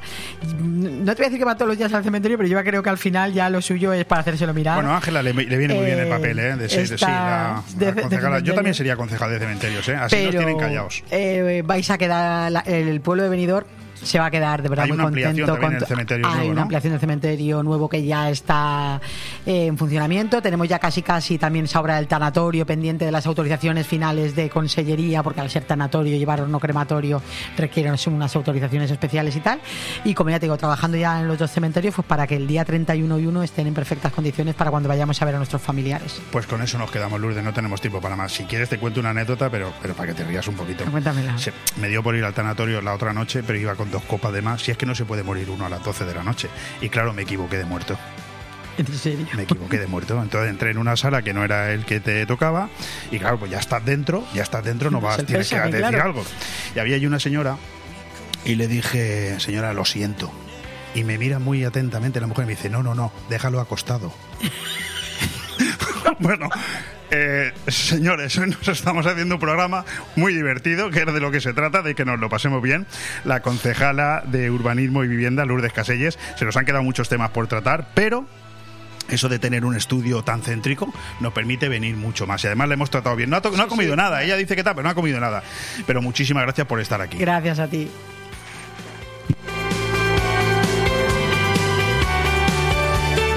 Bon Radio. Nos gusta que te guste. El cambio climático es un reto global que afecta especialmente a la comunidad valenciana. Afortunadamente, su ciudadanía, empresas e instituciones han decidido ponerse en movimiento, adoptar los compromisos necesarios para generar un clima de responsabilidad compartida capaz de inspirar a millones. Descubre cómo en climasparaelcambio.es, una iniciativa de Hidracua y sus empresas participadas. Porque son momentos para compartir, comparte felicidad. Chocolates Marcos Tonda. Comparte con tus clientes, empleados, con la familia y amigos sus exquisitos chocolates tradicionales y gourmets. O los nuevos lotes combinados con productos tradicionales. En Villajoyosa, partida Torres junto Rotonda del Puerto. Y en el centro de Benidorm, calle Alameda Blue, espacio gourmet Marcos Tonda. El prestigio de una marca garantiza la calidad. Chocolates Marcos Tonda. Momentos para compartir. Disfruta de la nueva temporada en Bahamas Disco Garden. Abrimos todos los días de 8 a 8 con nuestras ofertas de 2x1 hasta las 10 de la noche. No te olvides del chupito de cortesía que ofrecemos como bienvenida, con la mejor música de nuestros DJs Roland Fernández, DJ Duco y DJ Munir. Ah, y este año tenemos algo muy especial para todos vosotros. La nueva zona VIP con ofertas en botellas, gogos y más sorpresas que tendrás que venir a descubrir. Y recuerda que a partir de las 4 el mejor reggaetón para que nos acompañes todas las noches de este verano. Recuerda, Bahamas Disco Garden Benidorm. Benidorm. Elmundofinanciero.com. Más de 75 años ofreciendo la información económica y financiera más solvente. Hotel Meliá Benidorm, un paraíso tropical en la ciudad de los rascacielos. El Hotel Meliá Benidorm recoge la esencia dinámica y alegre de este destino de vacaciones por excelencia, creando un rincón tropical en plena Costa Blanca. Además del perfecto destino de vacaciones, es un excelente hotel de negocios, celebraciones y eventos. Ven a visitarnos y descubre nuestro exclusivo y selecto concepto de level lleno de comodidades. O déjate mimar por nuestras especialistas en nuestro Wellness Center con los más innovadores tratamientos de belleza y Hotel Meliá Benidorm. Aire Fresco. Programa patrocinado por Hotel Meliá Benidorm, Fomento de Construcciones y Contratas, Exterior Plus y Actúa, Servicios y Medio Ambiente.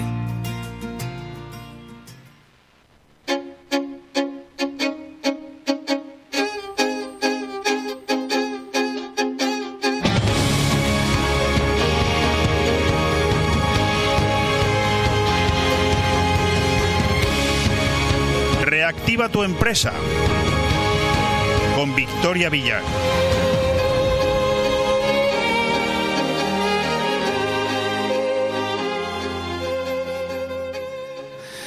Con el fin de paliar los adversos efectos económicos causados por la pandemia, por la COVID-19, el Gobierno de España presentó en su momento el Plan de Recuperación, Transformación y Resiliencia Económica, un proyecto financiado por la Unión Europea gracias a los fondos del programa Next Generation. Estriba en modernizar y estimular la recuperación del crecimiento económico, incorporando importantes reformas e inversiones en varios de sus componentes, orientados a impulsar el emprendimiento, el crecimiento empresarial, la digitalización, la incorporación de la inteligencia artificial y la mejora de las competencias digitales, con especial atención a pequeñas empresas, microempresas y personas en situación de autoempleo. El programa Kit Digital tiene como objetivo subvencionar la adopción de soluciones de digitalización disponibles en el mercado, provistas por supuesto por agentes digitalizadores para pequeñas empresas, microempresas y, como he dicho, personas en situación de autoempleo. Esto les facilitará un progreso significativo en sus niveles de madurez digital y les permitirá avanzar en la digitalización de áreas claves como presencia en Internet, venta electrónica, gestión de clientes y proveedores, oficina digital, gestión y automatización de procesos y ciberseguridad mediante la subvención de soluciones de digitalización ofertadas por los agentes digitalizadores adheridos al programa. ¿De qué estoy hablando? Os estoy hablando de algo que seguro todos habéis escuchado alguna vez, que es la palabra kit digital. Otra cosa es que sepáis a qué me estoy refiriendo y si en algún momento lo habéis entendido. Hombre, nosotros aquí el año pasado creo que le dedicamos bastantes programas y bastantes minutos de la mano de nuestra compañera, que es al final la representante de esta sección que durante todo el año pasado tuvimos y que ahora volvemos a recuperar Reactiva tu empresa. Querida Victoria Villar, ¿qué tal? ¿Cómo estás? Muy bien, Acércate mucho al micro. Leopoldo. Buenos días. Bueno, eh, luego tocaremos un poquito el tema que te trajo aquí la semana pasada, que es un tema personal, para ver si ha habido algún tipo de evolución, pero ahora vamos a centrarnos primero en la explicación de todo lo que tiene que ver con el kit digital, porque luego quiero que me hables un ratito también de esa mm, propuesta que tenemos, la tengo aquí delante, café con empresarios. Esto suena bien, ¿eh? Esto suena bien. De momento los bollitos ya los tenemos. El café lo traemos ahora y los empresarios somos tú y yo. Perfecto. Y los que se quieran apuntar. Perfecto, con empresarios y muchos más. Que esta colaboración la podíamos hacer incluso con empresarios aquí para que preguntaran, ¿eh? Muy buena ser idea. importante. Bueno, Mm. vamos con el kit digital. Eh, Victoria, explícanos a todos los oyentes todo lo que sabes del kit digital. A ver, el kit digital eh, es para que las empresas se digitalicen. Una digitalización necesaria en los tiempos que corren si queremos ser competitivos. Y esto es así. A raíz de la pandemia eh, se ha dado una patada hacia la sociedad de la información y del conocimiento y la in- informatización de las empresas. La empresa que no esté digitalizada no va a subsistir. Y yo creo que eso ya Así de claro. Se lo O- cree. o lo va a tener muy complicado. Lo va a tener muy complicado porque la promoción, la difusión en Internet, eh, los, las- los servicios digitales, toda empresa se puede digitalizar. Entonces, esto va a ayudar y el, el gobierno, la Unión Europea es consciente de ello, por eso pone en marcha el KI digital.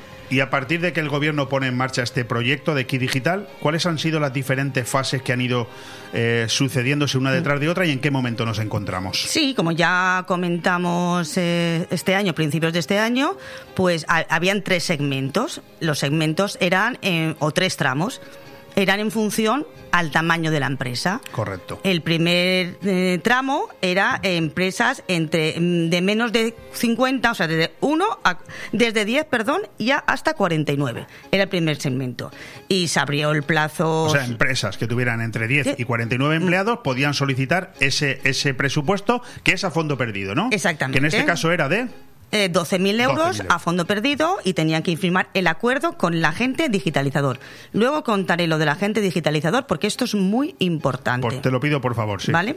El segundo segmento eran empresas de entre 3 y menos de 10 empleados que eran microempresas, empresas o microempresas.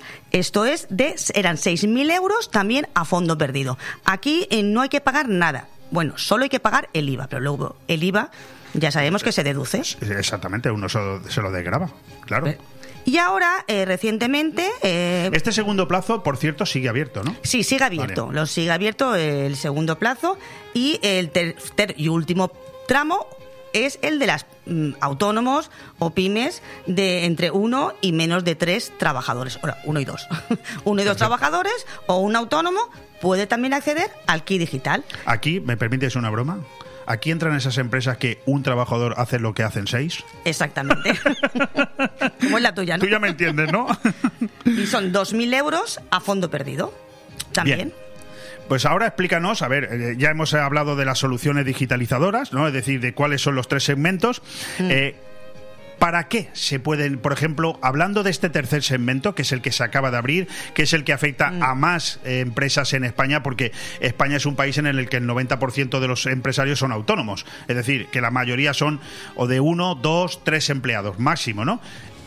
¿Para qué se pueden invertir esos 2.000 euros? Pues un sitio web, presencia en internet, o sea, una página web. ¿Qué empresa o qué mm, autónomo tiene una página web? Quien no tenga una página web es complicado que, que, lo, que lo encuentren. Y que te das cuenta de que muchísimas necesitan una mejora urgente. ¿eh? Urgente, mm, muchas, muchas, porque aparte eh, yo hablo por, por mi experiencia, yo siempre me he lanzado a hacer páginas web, igual eh, cuando he terminado he visto que el mercado evolucionaba de otra manera o que había Ya nuevas había que- herramientas y que había que avanzar y siempre, siempre vamos con un paso atrás. De hecho, nosotros aquí en, en BOM Radio vamos a formar parte de este proyecto de Key Digital y lo que vamos a hacer es invertir los 2.000 euros en una modernización tan importante que casi podríamos decir que es una nueva página web que en su día presentaremos a nuestros oyentes. Sí, al final se- las, las modificaciones no son tan, tan buenas como hacer desde el inicio una página Bueno, web, en un código que puedas manejar. Son y- 2.000 euros eh, a fondo perdido y con 2.000 euros se puede hacer una muy buena página web. ¿eh? Sí. Pues ¿Qué ya. más? ¿En qué más se puede utilizar? Comercio electrónico, vamos a hablar del comercio electrónico. O sea, eh, una florista, cualquier comercio puede estar online. Una floristería, mm, cualquier tipo de servicio. Mm, De hecho, en la pandemia nos hemos dado cuenta y hemos tirado de ello cuando no hemos podido salir de casa. La gente ya se ha acostumbrado a comprar por Correcto, internet. Correcto, cierto. Entonces, para comercio electrónico hay hasta 2.000 euros. Incluso hay plataformas muy buenas eh, que, que son fáciles de manejar. Entonces, 2.000 euros para poner tus productos en Internet y que te puedan comprar en Internet. O simplemente para hacer un escaparate y que te vean y luego vayan y te compren. Correcto, sí, sí, sí, por supuesto. Gestión de redes sociales, importantísimo. Hoy en día todos necesitamos detrás un community una manager. web, pero eso no se traslada a las redes sociales y estás también muy... Claro. Tienes una pata coja de Sí, la mesa. eh, ¿eh? necesitamos un community manager para eh, decir cómo nos comunicamos, para estar en todas las redes sociales, que es Facebook, que es Twitter, que es Instagram, que es TikTok. Depende el público objetivo que te que dirijas. que- que- a que te dirijas. Y eso es necesario y eso al empresario le quita mucho tiempo. Entonces necesitamos una que tal, que esté ahí viendo las redes sociales, haciéndonos los anuncios, haciéndonos las Y puedes publicaciones. llegar a un acuerdo con alguien de darle 200, 300 euros al mes y con este dinero pues lo vas a tener trabajando 7, 8 meses. Exactamente. Hasta que se te ponga todo en marcha y luego ya lo puede llevar Sí, uno dentro de hasta la que propia tú tengas tu posicionamiento y tal. A ver, yo aconsejo siempre que los contenidos eh, los desarrolle el propio empresario, que es el que sabe más de su negocio. Lógicamente. Pero bueno, y luego en fechas puntuales, pues estamos en los enamorados. Siempre hay momentos puntuales, y tú como periodista lo sabes, para, para vender y comercializar una serie de cosas. Y, hay que estar ahí, hay que estar ahí. Por otro lado, la gestión de clientes del email marketing. Eh, viene relacionado con lo que he dicho antes. El email marketing no es más que nada que captar leads, que son, para hablar, para traducirlo, en mm, contactos, correos electrónicos, eh, de- a, partir de esos anuncios que hacemos en redes sociales, hacemos una base de, da- de datos y cualquier comunicación, una, un boletín que tengamos, cualquier noticia de interés, las lo enviamos directamente a todos los correos electrónicos.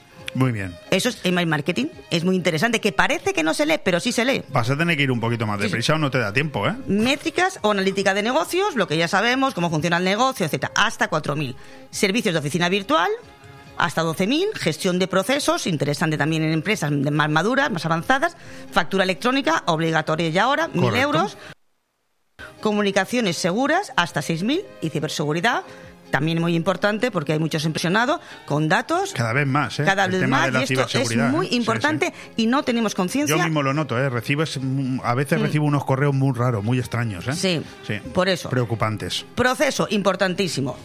Eh, en concurrencia competitiva, el primero que llega, el primero que la pega, como se suele decir. Eso es importante, es decir, hay que acelerar si vas a querer entrar en el proceso para que te faciliten esos 2.000 euros a través de un agente digitalizador que tienes que explicar qué significa, hay que darse prisa, ¿eh? Porque Mm. Claro, hay claro. 500 millones de euros y cuando se acaben se han acabado. Sí, pero eh, se han apuntado ahora mismo un 17%, creo que son las estadísticas. Vale. La gente todavía no tiene conciencia de esto o no sabe cómo hacerlo. Pero yo por eso voy a decir los pasos para hacerlo. hay que inscribirse en la página web acelerapyme.gov.es. Repite, acelera. Pyme. Sí. Punto gov, de gobierno, punto es. Punto es. Vale, perfecto. El beneficiario recibe la solución expresa del bono digital. En este momento el beneficiario ya elige el agente digitalizador. Muy importante. Agente digitalizador no es cualquiera, no es tu vecino que tiene que saber Es la una web. empresa que te tiene que desarrollar el proyecto Claro. y tiene que estar en la lista. En la lista que marca el gobierno que está en la página que he comentado de acelerapyme.gov. Correcto. Y, esa, y esos eh, agentes digitalizadores han cumplido una serie de filtros y de requisitos Muy para po- poder estar ahí. Eh, se firma un acuerdo de soluciones, eliges la- eliges la solución que quieres, el agente digitalizador emite una factura y ahora el beneficiario eh, abona la diferencia del IVA, simplemente. Muy bien. El agente realiza el servicio, justifica la ayuda y recibe el dinero del Estado.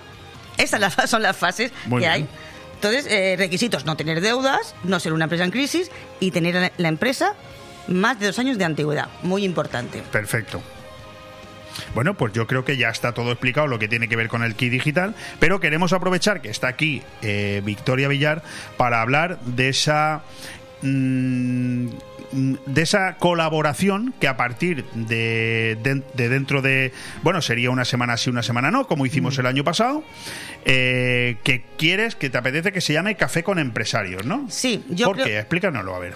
Eh, café con empresarios, pero no solamente con empresarios. Un café con. En este caso, pues a lo mejor hoy o el próximo día será un café con O empresarios. sea, el título de la sección es Café con... café con. Mm, Entonces, Punto habla, suspensivo. no solamente hablaremos de ayudas y subvenciones, tenemos que ir a, a más. Que estas ayudas y subvenciones son necesarias, evidentemente, en una fase inicial de la empresa que la empresa se está construyendo. Pero cuando nosotros tenemos que ayudar a crecer a, la- a las empresas, siendo más eficientes y más eficaces. Entonces, eh, ¿por qué? ¿Por qué café? Café porque mm, yo, nosotros nos identificamos con lo que significan sus siglas. C de creatividad y confianza. Oye, qué bueno. A de aceptación y adaptación. F de flexibilidad y fortaleza. E de experiencia y expansión. Todo ello porque hemos pasado de un entorno buca a un entorno Bani, que ya lo explicaremos en un próximo programa. Buca Inci- con V, Abani con B. Buca ya nos con lo V, explicará porque Bani yo B. estoy flipando, ¿eh? Estoy son- aquí con Victoria son- alucinando, ¿eh? Son mm, entornos que se han identificado, que son inciertos, incambiantes. Ahora mismo estamos en incomprensible. Ahora mismo en las noticias decimos esto es incomprensible, pero ya lo explicaremos más, detenidamente Muy bien, muy bien, porque es muy interesante. Pues entonces, ante estos cambios disruptivos, nosotros tenemos la fórmula desde la creatividad, confianza, aceptación, fortaleza, experiencia y expansión, construiremos un mundo mejor. Mejor para todos. No solamente empresarios, también gente que quiera empezar a construir una empresa, gente que esté en el paro, eh, ciudadanos de, de- a pie, eh, colectivos, eh, taxistas, que mañana reivindican o que tienen una subvención espe- específica y, les propondremos cómo mejorar su empresa desde la eficacia y la, y la eficiencia. Bueno, desde luego es una visión fantástica para esta nueva colaboración Café con, que yo no sé si es una colaboración o es que eh, Victoria me está proponiendo que ella quiere hacer un programa ella sola, ¿eh? Porque esto tiene tela, ¿eh? Porque ahora, ahora nos va a explicar la misión de, este, de esta propuesta. Sí, simplemente te ayudaremos a crecer siendo más productivos. Con el método Leroy Merlin. ¿Cómo es el método Leroy Merlin? El método Leroy Merlin te ayuda al orden, te ayuda a centrarnos y a ofrecer el espacio que necesitamos en nuestra cabeza para liberar lo que no es útil y ponernos rumbo a lo importante y con ese rumbo comenzaremos el próximo mes de noviembre. Fantástico. Muy bien. Muy bien. Pasado Halloween. Pasado ya el misterio. Ya empezaremos, ¿eh? Empezaremos, comenzaremos. Antes de la fiesta de Benidorm, para ir dando ahí un, un- un buque. Bueno, eh, bien, pues nada, pues perfecto, me parece muy bien. Hemos hablado de esta nueva idea que nos presenta mm, Victoria Villar. Y por cierto, Victoria, no sé si te lo puedo preguntar, pero mm, justamente mira por dónde estabas en la salita de espera de Bomb Radio y ha salido de aquí del estudio, muy amable ella porque no lo hemos pasado muy bien, la concejala de urbanismo, Lourdes Caselles, que yo, en mi ignorancia, creo que es la que tendría que dar una solución al problema personal que tenéis tú y tu familia con este caso que presentamos la pasada semana aquí de esa usurpación de, de espacio público. No sé, ¿ha habido alguna novedad de la semana pasada aquí? Bueno, aquí también es Lourdes con el de patrimonio, son a- ambos concejalías en coordinación. Y bueno, la, la patata está, está en, el, en el ayuntamiento y yo cuando ha salido ya me has visto que cordialmente nos hemos saludado y le he dicho que la solución es muy fácil. Tiene ya la instancia del ayuntamiento, pasa porque el, ayuntamiento se persone en el juzgado número 3 diciendo que le han usurpado camino público y, simplemente el, ju- el juez ya paraliza toda la, toda la instrucción, toda esa, esa ejecución y se abren nuevas vías de recursos. Y así yo puedo y mi familia ir dejar de ir saltando para poder, por bancales para entrar en mi casa. Fantástico. Y si no, ojo, que nos presentamos tú y yo como cabeza de lista de Podemos, ¿eh? Y le arrebatamos el gobierno. Ahora sí que te ha entrado la risa, ¿eh? Lo que nos faltaba a los dos, ¿eh? Bueno, oye, nos lo hemos pasado bien un ratito. Eh, la verdad es que intento hacer una radio amena, ¿eh? Que sea el que está escuchando, tampoco le demos tanto sufrimiento, que Mm. bastante drama tenemos ya Mm. cuando ponemos la televisión y vemos los Mm. medios. Pero lo de tu familia en ese camino es, un tema serio, es un tema complicado y que yo sé que a ti te está un poco amargando la vida desde, desde hace unos cuantos meses, ¿verdad? Yo ya he puesto, he hecho todo lo que tenía que hacer. El, el lunes vino a la televisión también. Muy bien. Eh, está filmando todo el camino para que la, la ciudadanía vea, vea, eh, la extorsión a que, que estamos sometidos, mi familia y yo. Y, y bueno, la televisión también va, va a poner el micro al ayuntamiento para preguntarle a ver qué está pasando. Como no tenemos tiempo para más, yo te agradezco que nos hayas explicado todo lo relacionado con el kit digital. Creo que volveremos a hablar de él, seguro. Eh, te agradezco mucho que nos hayas hecho la presentación de lo que será a partir de ahora una nueva colaboración titulada Café Con. Pasamos de Reactiva tu empresa a Café Con. Y sí que te hago un planteamiento que creo que te ha gustado al principio y te lo dejo encima de la mesa. Y es, estamos en una mesa donde hay cinco micrófonos. Si cada vez, cada dos semanas, cuando tú vengas, te quieres hacer acompañar de uno o dos empresarios a los que eso mismo que vas a explicar ellos mismos te pueden preguntar, pues yo creo que sería una muy buena iniciativa que fotografiaríamos, luego la publicaríamos y cualquier empresario que quiera venir voluntariamente a escucharte puede hacerlo. Perfecto, ¿Te parece bien? perfecto. Así que me pregunten sus inquietudes, lo que piensan e intercambiamos opiniones de qué lo podemos ayudar o qué podemos sí, sí, hacer. sí. La radio abierta al ciudadano, por supuesto. Pues muchas gracias, Victoria. Gracias a ti, Leopoldo.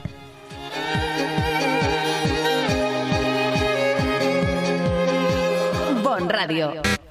Nos gusta que te guste. Para gozar los aromas y el sabor del Mediterráneo en la Costa Blanca, restaurante Club Náutico Marina Greenwich. Los menús de pescado, marisco y arroces elaborados por el chef Alberto Durá te sabrán a gloria. No dejes de probar los deliciosos cócteles en nuestra magnífica terraza abierta desde las 7 de la tarde, rodeado de un entorno espectacular con vistas a la bahía. Restaurante Club Náutico Marina Greenwich. Información y reservas al 673 75 89 17. En el puerto deportivo Campomanes, Restaurante Club Náutico Marina Greenwich.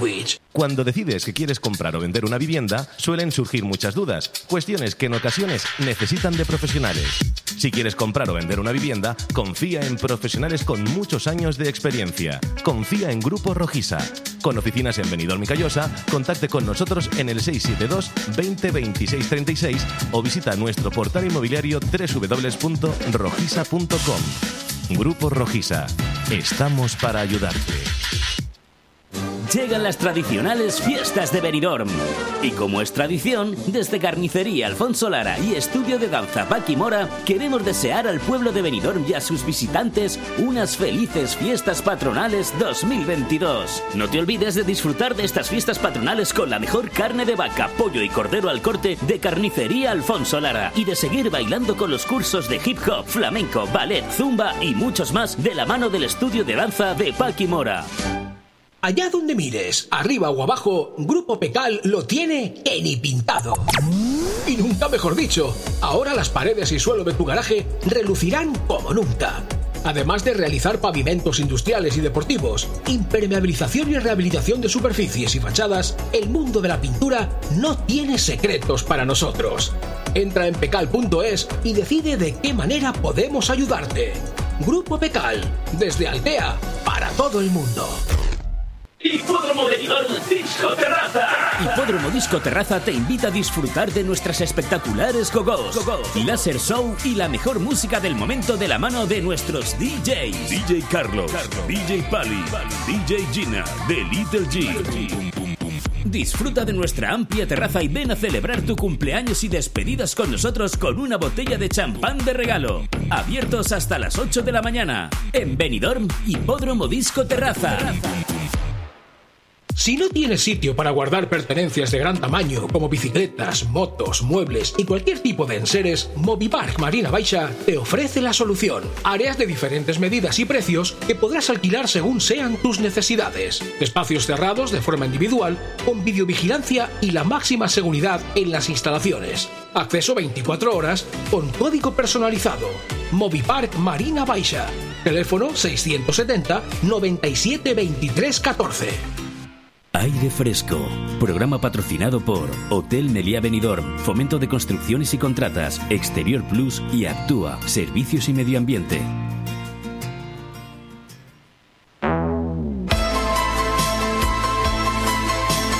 Tondi, el rincón del cine. Con Carlos Dueñas.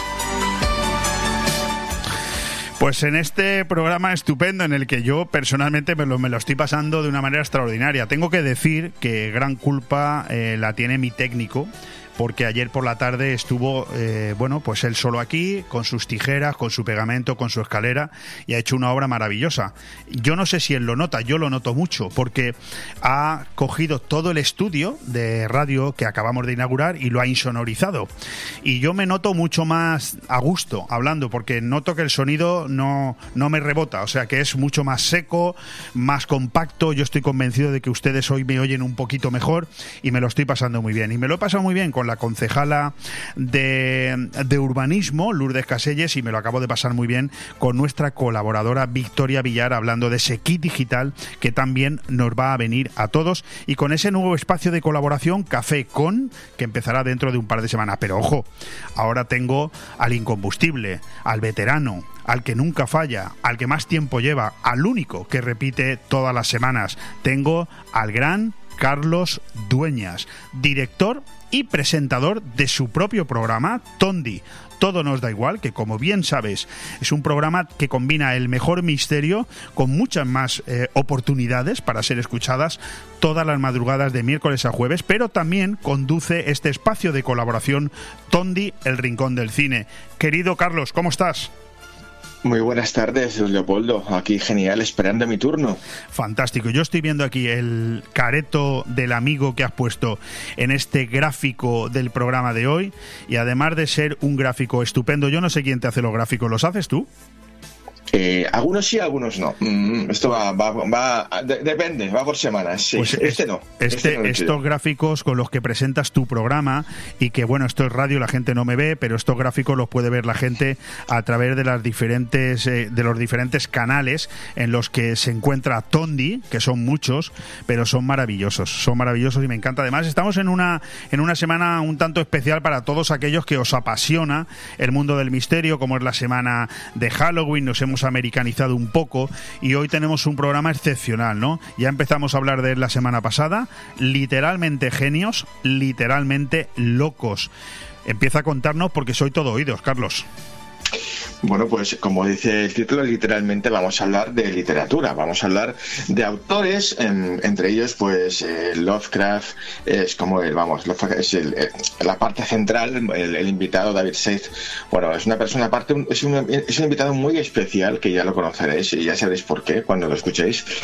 Perfecto, eh, la persona perfecta para hablar de Lovecraft, ¿no? Porque yo creo que a veces, eh, más allá de la gente que se ha nutrido ¿no? con sus obras ¿no? y sus biografías, a veces para hablar de, de alguien como Lovecraft, ¿no? Eh, Howard Philip Lovecraft, ¿no? Fam- vamos, famosísimo escritor, que tan, tanto, tanta influencia, ¿no? Pues eh, ha cogido los, el cine, incluso, tú, si tú ves, por ejemplo, Piratas del Caribe, ves, ves a Lovecraft también, ves cosas de Lovecraft, ¿no?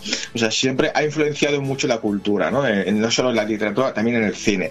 Y bueno, pues para hablar de Lovecraft, es una persona que bueno, pasó una, vida tremendamente horrible, horrible, eh, pues como, como tantos genios, ¿no? Que en vida pues, pues fueron muy desgraciados o tuvieron una vida complicadísima o fueron, bueno, adictos a muchas sustancias y que luego, más allá de su vida, pues dejaron una, una obra, un legado literario brutal, como es el caso de Lovecraft. También hablamos de, eh, bueno, Charles Berlitz, también hablamos de Terence Moix, también, por, supuesto. Sí, Terence Moix. Bukowski, también hablamos de, Bukowski. Y José de Lara también, evidentemente. Y la parte central la dedicamos a Lovecraft, porque ya, de vez en cuando a mí me gusta, me gusta, eh, pues eso, hacer un programa de corte más clásico, ¿no? Hablando de, pues eso, de, grandes genios, ¿no? De la, literatura, de la música, del cine. Más adelante ya hago un pequeño spoiler, hablaremos también de pianistas. De aquí ya estoy preparando un Tony para aquí un mes. Bueno, yo mm, que te conozco hace ya bastante tiempo y que muchas de las cosas que tú pones en marcha pueden ser eh, entendidas como casualidades, pero yo me niego a pensar que a ti se te escape ningún detalle y que casualidades en tu día a día pocos. Eh, combinar la literatura, que a mí es lo que en este momento pues más me apasiona y sobre todo cuando se trata de, de bueno, de libros relacionados con temas de misterio, de terror, etcétera. Combinar la literatura, combinarla con autores relacionados con el misterio en una semana en la que estamos eh, cerca del Día de los Difuntos y la noche de Halloween, pues yo creo que esto no es casualidad. Déjame que lo diga para nada. Eh, de hecho, intento hacer siempre algo especial para Halloween, pero como Halloween queda tan lejos entre jueves y jueves que queda el, martes, o sea, la, noche eh, del lunes. La noche del lunes, sí la noche del lunes es. Eh, pues bueno, hemos querido abrazar los el, jueves anterior y el jueves posterior, porque también sí que vas a hablar del próximo Tondi. Por supuesto. Un poco con, programas eh, pues de corte más misterioso y terrorífico. Bueno, eh, lo, lo acaba de decir Carlos Dueñas, es que si estamos hablando del Tondi que vamos a poder escuchar esta noche con un título tan sugerente como el que ya sabéis, pues no te quiero ni contar el de la semana que viene, que ha combinado también dos adjetivos que unidos dan seguro que para mucho. Ahora yo quiero felicitar lo primero el ingenio de Carlos Dueñas a la hora de pensar para luego poder poner en marcha. Pero primero pensar. Taxi y paranormal, viajes misteriosos, asesinatos, historia, leyendas, porque de esto creo que hay más de lo que la gente se puede pensar en un momento dado, ¿verdad? La relación de ambas palabras. Por supuesto, imagínate de repente de, esos retos que, nos ponemos en tonte. Vamos a hablar tres horas sobre todo, todo, lo que pasa dentro de un taxi.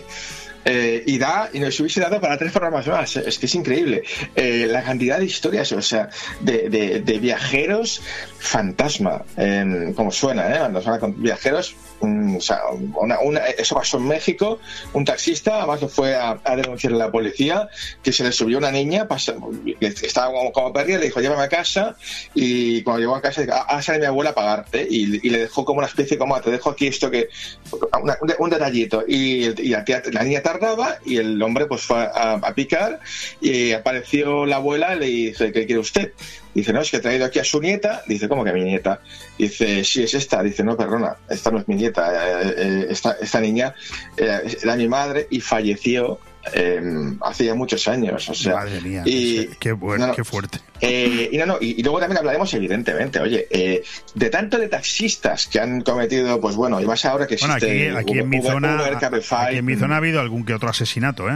exacto, tanto ¿eh?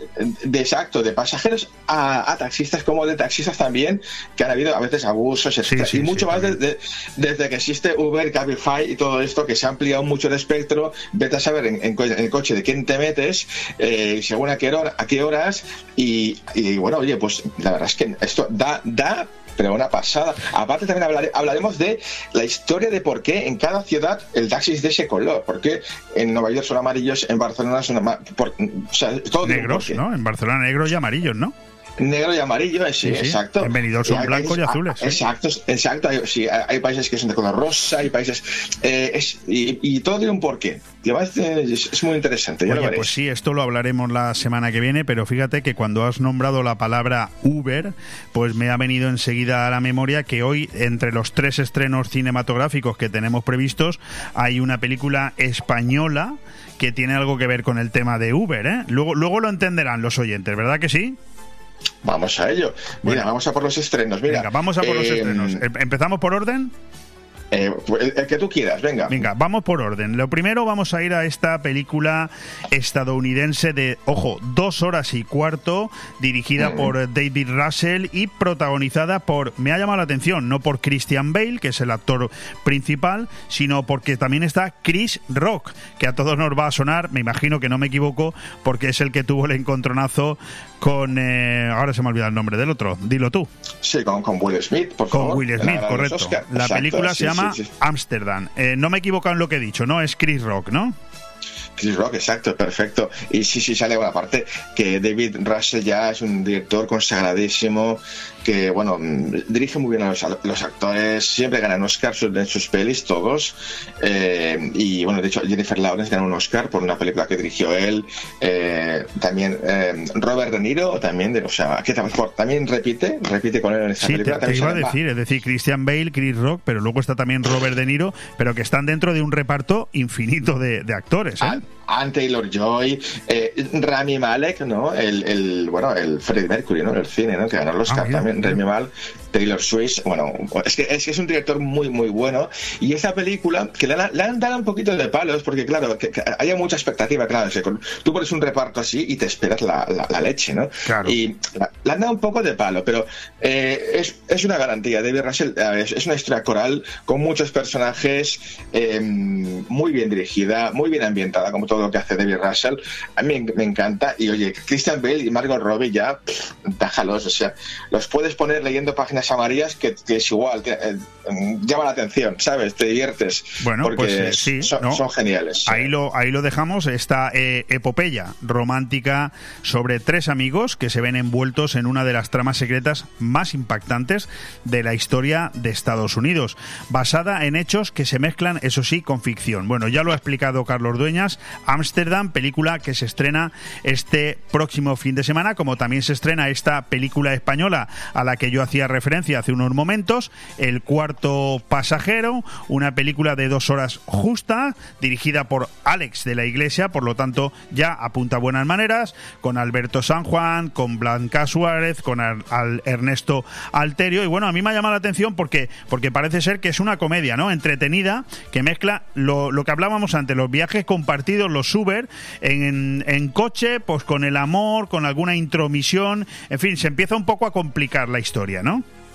Mm. Bueno, eh, a ver, Alex la Iglesia, yo de, verdad, eh, con todo mi cariño y que, que- que, vamos, los mejores directores de España, de este país, vamos, eh, le aconsejo que, a ver, que es que ya ha creado como una especie de microindustria él mismo, porque es que es un tío que te hace cada año dos películas, una serie, eh, fíjate, en menos de 12 meses ha hecho Venecia Frenia, Cuarto Pasajero, 12 monedas, eh, dices, está rodando la segunda parte ya, eh, a ver, eh, esto no, no puedes hacer cada película un taquillazo y una obra maestra. Entonces, eh, a este ritmo, a este ritmo, vas un poco con el, el- como, como se diría, con la- el automático puesto.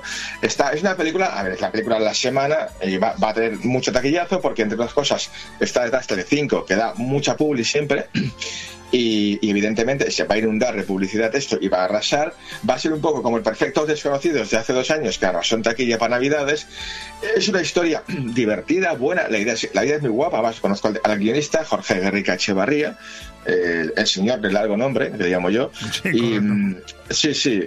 Y es, bueno, es, una garantía. Está muy bien. A ver, lo que pasa es que eh, con un poquito de pausa, tranquilidad y, un po- y- y una, cocción más a ese guion, hubiera quedado una peli increíble. Y es una, es una pena, pero a mí, a mí me gusta, es divertida. ¿eh? Bueno, pues Eh, eh, lo, lo dejamos ahí, o sea, no hay ningún problema. Lo- la explicación queda clara. Es una película que está bien, pero que nadie se espere que va a ver la gran película de su vida. No, es una película no, no, entretenida de fin de semana.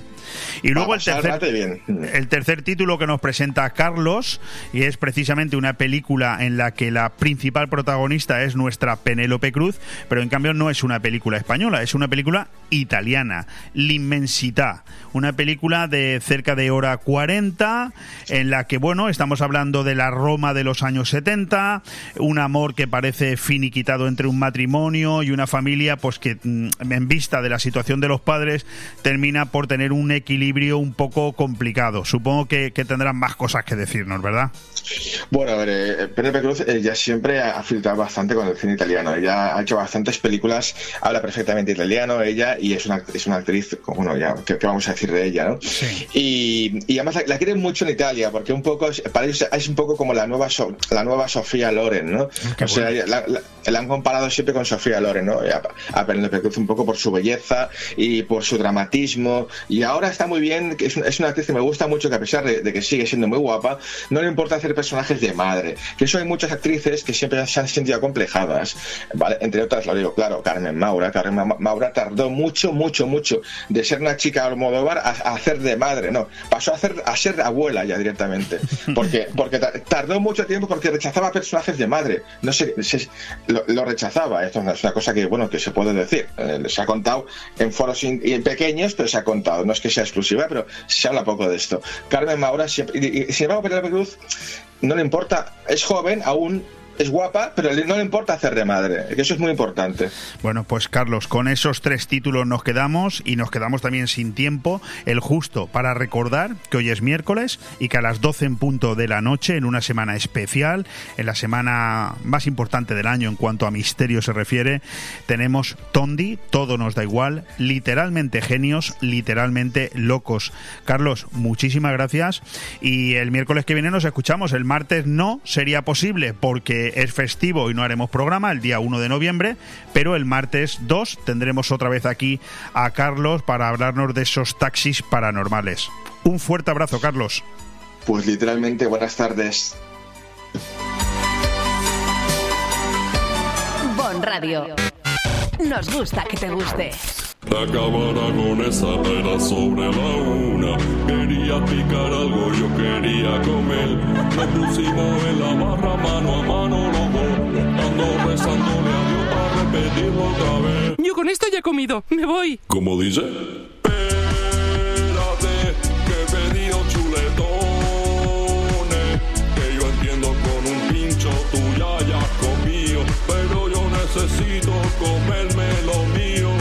Sin prisas a la Cava Aragonesa, una institución en el corazón de Benidorm. Vive el mejor verano de tu vida en Calatabú Restaurante Beach Club.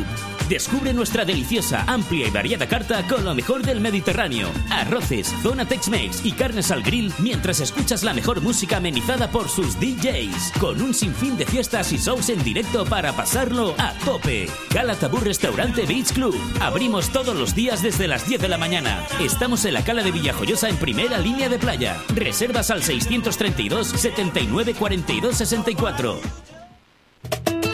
Es el vino señorío de Benidorm. Y lo pedimos. Es el vino señorío de Benidorm. Nos lo llevamos. Es el vino señorío de Benidorm. Lo compartimos. Es el vino señorío de Benidorm. Lo disfrutamos. Es el vino señorío de Benidorm. Pa'l verano, pa'l verano, pa'l verano, pa'l verano. Señorío de Benidorm.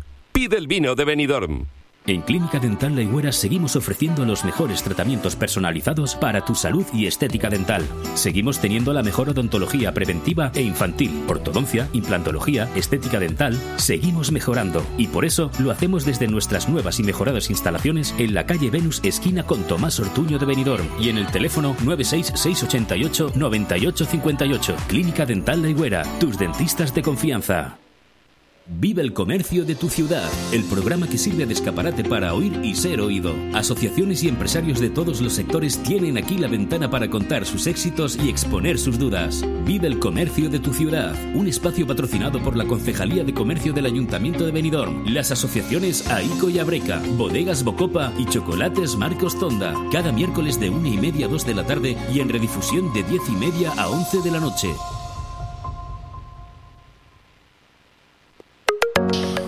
Entramos en la recta final de este programa de hoy, aire fresco, miércoles 26 de octubre y por lo tanto entramos en Vive el comercio de tu, de tu ciudad precisamente para finalizar con esa guía práctica para salvar una pequeña empresa en crisis, que es algo que te venimos que venimos tratando contigo pues desde que empezamos la temporada, desde el pasado día 1 de septiembre, porque ha sido un artículo de casi 4000 palabras que hemos ido desarrollando poquito a poquito y explicándotelo poco a poco. Hemos planteado el problema de por qué cierran tantas tiendas. Nos hemos adentrado en las principales causas del fracaso empresarial dando hasta 10 explicaciones distintas. Hemos tratado las posibilidades para levantar un negocio con problemas proponiendo cinco etapas distintas. Hemos hablado de cómo recuperarse del flujo negativo de caja ojo, con un importante análisis de cómo competir con los negocios en línea. Y hoy, para finalizar, vamos a cómo saber cuándo mi negocio necesita un cambio para actuar antes de que sea demasiado tarde. Tarde o temprano, todas las empresas, incluso las más exitosas, necesitan reinventarse. Pasar de la etapa de madurez de un negocio a la de crecimiento es un reto importante. El estancamiento es otra de las principales causas de fracaso empresarial, producida por permanecer demasiado tiempo sin escuchar los gustos del consumidor y los cambios de tendencias. En esta situación no se trata de arreglar lo que no funciona, sino de adelantarse y actuar antes de que se rompa, rastreando a la competencia, renovando las capacidades y detectando cambios importantes en el mercado. Pero comprometerse con la reinvención antes de que la necesidad sea obvia no es lo habitual. Netflix, por ejemplo, alteró el mercado del alquiler de DVD al introducir un modelo comercial que utilizaba la entrega por correo. Poco después se propuso reinventarse mediante la transmisión a través de Internet. Por el contrario, Blockbuster no respondió a tiempo a los cambios de la competencia. Hace mucho tiempo, P&G reconoció el mercado de clientes que existía para los pañales desechables. La compañía pasó cinco años desarrollando las capacidades necesarias que permitían un precio aceptable para los clientes de pañales de tela. Sé que estos ejemplos se alejan de tu realidad, pero se puede aprender mucho de las experiencias de las grandes empresas y adecuar ciertas estrategias a nuestros negocios. La idea es que incluso las grandes empresas son susceptibles a la desaceleración, una recesión económica o una crisis comercial causada por nuevos competidores, nueva tecnología o simplemente por el envejecimiento de una empresa. Son cosas habituales y conviene estar preparado. ¿Hay, por tanto, esperanza para la empresa en crisis? Cualquier minorista que quiera seguir en el juego necesita adoptar el cambio como una constante. Hay cuatro áreas donde es importante concentrar los esfuerzos. Escucha, la primera, escuchar al cliente lo que dice y sobre todo lo que hace. Muestra sus valores, sus deseos, su estilo de vida y sus anhelos. Hacer un seguimiento de las tendencias y gustos cambiantes del consumidor se ha convertido en algo imprescindible para acertar en la oferta comercial y en las estrategias de marketing a utilizar. Innovar con propósito. En el mercado actual, los enfoques innovadores pueden ayudar a las tiendas físicas a diferenciarse y destacar. Estas ideas no se limitan solo a la tecnología, sino a convertir la tienda en algo más que un lugar donde se compran productos. Reunir talento. El servicio al cliente es el faro que debe guiar tu estrategia y el equipo, su cara visible. Los empleados deben sentirse parte de la solución e impulsores del cambio. Mantente en línea con las necesidades cambiantes de tus clientes. El trabajo no termina cuando recuperas impulso, sino que debe continuar como un cambio dinámico. El comercio debe atraer a las personas, no empujarlas hacia sí. El entretenimiento está en el centro del éxito de la venta minorista porque comprar es una forma de ocio. No se trata de descuentos, se trata de ser relevante y valioso para tu público uno de los grandes problemas de cambiar de estrategia, particularmente cuando se hacen cambios radicales, es la dificultad de saber si estamos haciendo lo correcto y cómo responderán los clientes. Es decir, cuándo vamos a ver los resultados. Se necesita tiempo para que los cambios se desarrollen y para que los clientes comprendan la nueva estrategia. De hecho, en algunos negocios, cuya base de clientes es cada vez menor, con clientes muy sensibles al precio o con productos demasiado maduros, lo normal es que a los clientes actuales no les guste el nuevo enfoque y los nuevos clientes potenciales tengan prejuicios sobre la marca. Cambiar una marca existente ya es difícil porque las marcas existen en la mente de los consumidores. Nosotros aquí en Bomb Radio lo estamos sufriendo. Por ejemplo, si una marca que lleva mucho tiempo en el mercado y se relaciona con un público mayor quiere ser relevante para un público joven, se encontrará con este desafío. Cuando hacemos un cambio de estrategia importante, puede llevar tiempo hasta desarrollarse. Los clientes están acostumbrados a sus viejos hábitos. Por tanto, tenemos que pensar cuánto margen tenemos, tanto financiera como estratégicamente, para que nuestras decisiones den frutos. Tal vez un enfoque más experimental, es decir, probar algo en un formato más pequeño o en un corto periodo de tiempo, antes de implementar las mejoras más importantes, puede darnos algunas pistas. Termino. En muchos casos, también habrá que valorar si el dolor a corto plazo puede ser necesario para desbloquear la rentabilidad a largo plazo.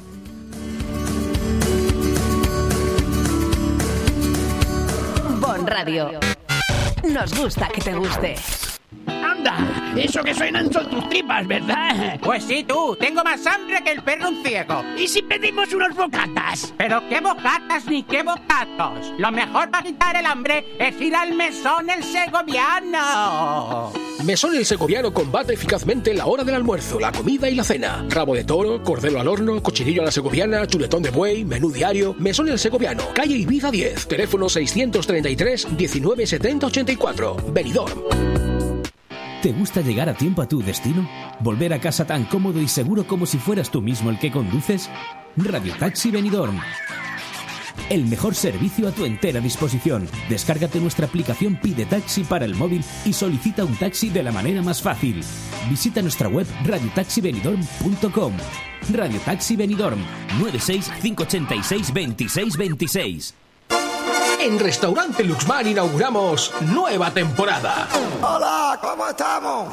Pues de maravilla, porque este otoño-invierno Restaurante Luxmar tiene lista la temporada de cuchara. Prepárate para degustar los más sabrosos arroces melosos y durante el fin de semana el excelente cocido madrileño. Y sin olvidar nuestra carta de carnes y pescados. Restaurante Luxmar, Avenida de Zamora Abajo, en el Rincón de Loix. Información y reservas en luxmarbenidorm.com. ¡Qué alegre! Descubre Finestrat. Entre las calles de su casco antiguo, descubre los rincones más bonitos de la Costa Blanca. Descubre un pueblo con encanto. En el Puig Campana, descubre senderos que aguardan tus pasos.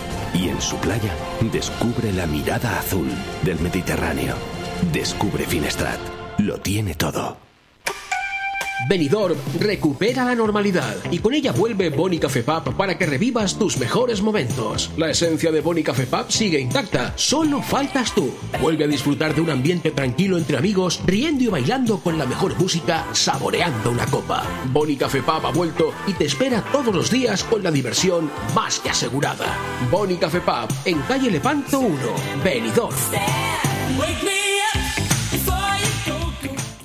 Vive el comercio de tu ciudad, el programa que sirve de escaparate para oír y ser oído. Asociaciones y empresarios de todos los sectores tienen aquí la ventana para contar sus éxitos y exponer sus dudas. Vive el comercio de tu ciudad, un espacio patrocinado por la Concejalía de Comercio del Ayuntamiento de Benidorm, las asociaciones AICO y Abreca, Bodegas Bocopa y Chocolates Marcos Tonda, cada miércoles de una y media a dos de la tarde y en redifusión de diez y media a once de la noche. Entramos en la recta ahora sí definitiva y final en este aire fresco de miércoles 26 de octubre. Lógicamente, siempre que estamos en Vive el Comercio de tu ciudad, además de hacerte eh, partícipe de guías que planteamos aquí para problemas que surgen en los pequeños comercios y en las empresas, siempre tenemos un invitado. Lógicamente, es un invitado que ya ha estado en otras ocasiones, pero que esta semana era de cajón, es que no había otra, es que estamos hablando de Raúl Parra, estamos hablando del presidente de AICO, porque además de que es un invitado que siempre cuadra en un programa que se llama Vive el Comercio de tu ciudad, AICO es la Asociación Independiente de Comerciantes de Benidorm y de la comarca, lógicamente es que este fin de semana tenemos, yo no lo sé, pero posiblemente uno de los acontecimientos comerciales más importantes del año. Raúl Parra, ¿qué tal estás? Buenos días, Leo. Muy ¿Es así? bien. ¿Es así? Bueno, es uno de los eventos, no, a ver, es un evento importante, pero bueno, dentro de nuestro calendario de eventos es uno, uno más. Pues vamos a ir por parte. Yo tengo el cartel delante, Outlet Market, lo tienen ustedes también publicado en el Facebook de BOM Radio Benidorm desde hace unos días. Se celebra, bueno, eso lo va a ir explicando todo el presidente de AICO. Eh, Raúl Parra, mm, gerente también de Fotocine Granada, hay que dejarlo, tiene un comercio también en Benidorm, si no, oye, puede, puede ser alguien que no tenga un puede ser el presidente de AICO. No, no quedaría No bien, debería, ¿no? no debería. No debería, ¿no? O sea, un político no. No. Y un cura tampoco. Tampoco. No, vale. Oye, ¿qué es el Outlet Market Benidorm? ¿Qué es? Bueno, el Outlet Market, el, la feria Outlet, como, como lo llamamos, lo que pasa es que, bueno, hemos hecho carteles tanto en inglés como en español porque nos you interesa. speak, speak English. Eh, bueno, Benidorm es muy internacional y tenemos mucho cliente inglés. Bueno, es una feria que organizamos hace nueve años, esta es la novena edición. Es una feria mm, que mm, venía pedida por nuestros aso- asociados en el sentido, oye, queremos una feria donde cuando acabe la temporada podamos liquidar todo el sobrante de stock que tenemos del verano y sería genial hacer algo distinto, algo chulo, algo que no fuera un mercadillo, algo que fuera muy ordenado, algo que fuera que no mm, que fuera producto de primera y que tuviera un descuento muy atractivo para, para poder realizarlo. Y salió la Feria Outlet eh, organizada por AICO, eh, supervisada todo el producto que se vende por AICO y mínimo tienes que tener un 50% de descuento en cada uno de los productos que tú expones allí. Muy bien, me parece muy bien. Es decir, no vale cualquier cosa. No. Y luego no vale tampoco ninguna empresa exterior que se dedica a estas cosas a que venga aquí. Es decir, el comercio que hay expuesto en esta feria es comercio local total y son todo comercios de primeras marcas, comercio súper conocido en la ciudad, que lo que hace es eh, liquidar todo su stock del almacén. De ahí que se celebre a finales de octubre, ¿no? Es una Correcto. fecha muy determinada. Sí, siempre se cuadra un poco eh, entre finales de septiembre, finales de octubre, dependiendo porque Benidorm es una ciudad muy activa y muchas veces para coger la plaza del ayuntamiento nos cuesta, tenemos que cuadrar una fecha concreta. Y luego aparte tampoco queremos realizarlo en una fecha donde nosotros a lo mejor funcionemos bien, porque el problema está en que nosotros tenemos que quitarnos gente de nuestras tiendas para que esté todo el fin de semana en esa feria. Es decir, si, si el ayuntamiento se hubiera negado a daros la fecha esta, le hubierais lanzado una maldición de Halloween. Le hubierais dicho, eh, si no nos dejáis viernes, sábado y domingo, el lunes, habrá cadabra, el, el demonio os puede visitar, ¿no? Bueno, ya ven ustedes que aquí hacemos radio amena, ¿eh? Amena. Estamos Bueno, el hablando... Ayuntamiento siempre ha colaborado con, con este tipo de eventos, la verdad, eh, nos ha ayudado en la promoción, nos ha ayudado en algunas cosas, sobre todo servicios técnicos, la, todo lo que son todos los permisos, la verdad que, que muy bien. Eh, la Concejalía de Creo Comercio que siempre colabora con este tipo de Tenemos la cuña, ¿no? De, del Outlet Market, la estamos lanzando, sí, la vamos a escuchar. Bueno, yo quería hablar principalmente con Raúl Parra de muchas cosas, pero lo primero era este, esta feria Outlet, que es cuando se celebra, en qué consiste, quiénes participan, dónde se celebra y quién se beneficia. Vamos a escuchar un momentito. Feria Outlet 2022. Los días 28, 29 y 30 de octubre en la Plaza del Ayuntamiento. A partir del 50% en grandes marcas de complementos, moda, hogar, descanso, electrodomésticos, deporte, con animación y actividades para los peques. Del 28 al 30 de octubre, Feria Outlet 2022. Organiza AICO y la Concejalía de Comercio del Ayuntamiento de Benidorm. Bueno, ya hemos escuchado la cuña promocional que estamos lanzando durante toda esta semana. Fundamentalmente, ¿quién se beneficia de esto, Raúl? Bueno, se, bene- se benefician en general las familias que quieran visitarnos. Es decir, eh, esta feria está eh, organizada y está eh, con un enfoque a nivel provincial. Es decir, nosotros todos los años recibimos clientes de dos, no te puedes ni imaginar, de Alicante, de Denia, de Alcoy, que vienen y saben que esta feria está, toda la promoción que se hace en redes sociales es una promoción provincial y se benefician todas las familias que quieran beneficiarse. Es decir, mm, estamos hablando de que van a haber productos de primera con descuentos mínimo del 50%. Que, que igual no se encuentran en todo el año ya. Claro, entonces, a lo mejor pues un par, a lo mejor, de, de- de- por ponerte un ejemplo, de unas zapatillas Nike que, que, Que a lo cuestan mejor- 150 que valen euros. 150 y que a lo mejor las consigues por 50 o 60 euros porque resulta que solo les queda un número y entonces lo llevan allá a la feria. Entonces, esos son gangas que la gente Además, tiene que este buscar. fin de semana eh, coincide que, que el, el martes es festivo y mucha gente el lunes puede hacer puente, lo que significa que Benidorm igual está este fin de semana a reventar. Bueno, Benidorm ha estado octubre muy bien de Muy bien, ¿no? ocupación. Oye, ¿por qué se te hace la sonrisita en la cara? Eh? Cuando no, simplemente "Ha porque muy bien, ¿eh? No, porque es la primera vez que, Me- que- Yo me alegro ver a un comerciante feliz, ¿eh? No, es la primera vez que escucho a muchos comercios decirme, joder, qué mes de octubre estamos teniendo. Es que es de puta. Sí, sí, sí, sí. ¿Eh? Entendido. Entendido. Y la verdad es que te alegra y, y- y ves las calles llenas y muchísimos comercios nos dicen que incluso con un perfil de cliente muchísimo jo- mejor que en agosto. Bueno, eh, Eso siempre lo hemos dicho. decir, yo siempre veo octubre, que va todo muy mal, va todo muy mal. Sí que realmente a lo mejor nos han subido los gastos eh, en las empresas, pero en cuanto a facturación y ventas estamos muy contentos. Sí. La, la lástima es que quizás a partir de ahora venga un posible mm, receso, pero bueno, em, mm, yo quiero seguir un poco el, el- el orden que me había establecido. Eh, ¿Hacen falta más actuaciones de este tipo en, en Benidorm? Te lo pregunto porque soy consciente, por ejemplo, el otro día cayó en mis manos una promoción de Torremolinos, donde vi cómo se hacía una gran actuación de cara a Halloween. Yo por parte municipal no veo que haya una eh, importante actuación de cara a Halloween cuando sabemos que es una fiesta tipo Black Friday, ¿no? Que cada vez está más institucionalizada y cada vez más gente le gusta aprovecharla. Eh, bienvenida a esta feria, Aulet, pero quizás falta más promoción en ese sentido para que la gente eh, venga al comercio. Nosotros a principio de años nos sentamos directamente con el alcalde de Benidorm, con, con- con Tony, con Tony Pérez, y, y le dimos una propuesta de eventos de creo que fueron 15 eventos. ¿Ah, sí? Y le dijimos, todo esto vale eh, 300.000 euros, pero necesitaríamos que el ayuntamiento nos colaborara en una parte de este, de este gasto.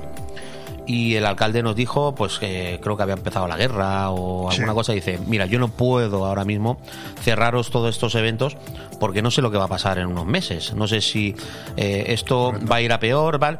Entonces, eso es lo que ha pasado este año. Pero sí que es verdad que el proyecto de Halloween lo tenemos.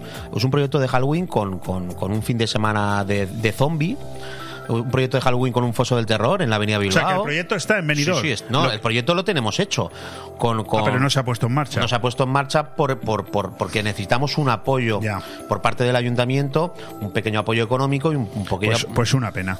pero Una bueno, pena. eh, como he dicho, eh, nos toca ahora sentarnos otra vez a primeros de año y nos gustaría que un montón de eventos que tenemos planificados y un montón de eventos que podrían ser interesantes, porque como he dicho, en este Halloween que, que nosotros teníamos proyectado, Foso del Terror, un fin de semana de zombie, teníamos un mercado de un mercado de, de Halloween con puestecitos, eh, había desfiles Sí, de para colegios. animar, animar, sí, correcto. Al final, para que hubiera un ambiente, y creo que había un concurso de escaparates, tanto de hoteles como de comercio, para de alguna manera integrar, porque creemos que es una fiesta que es muy, muy internacional y que el turista, además que todos los hoteles ahora mismo lo tienen.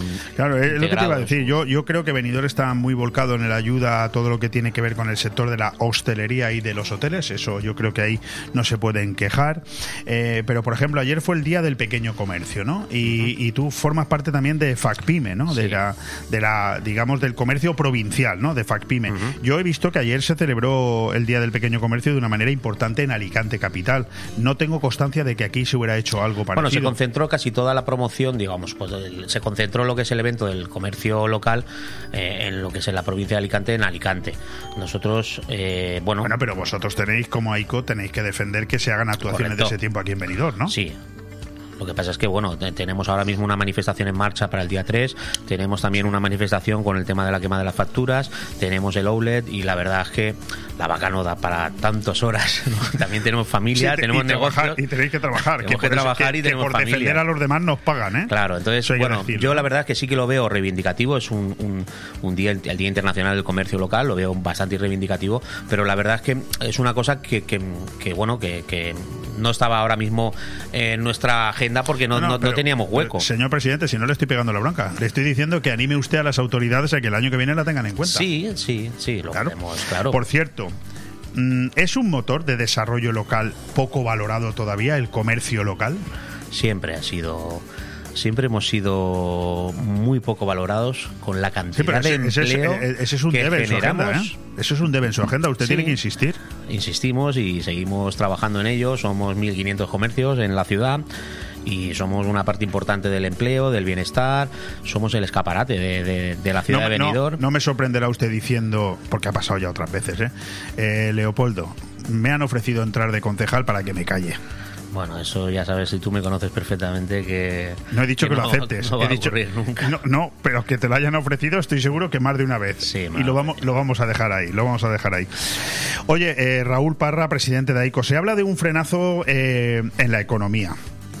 Pero fíjate, es una noticia que yo esta mañana no he sabido entender, ¿no? Porque lo he dicho en mi editorial. Por un lado se habla de un frenazo en la economía provincial, pero por otro lado vemos que el aeropuerto bate récord de llegadas en el año 2022 e incluso se prevé, como tú acabas de decir, un otoño y un invierno con 5,5 millones de llegadas de turistas ingleses al aeropuerto que está por encima incluso del 19.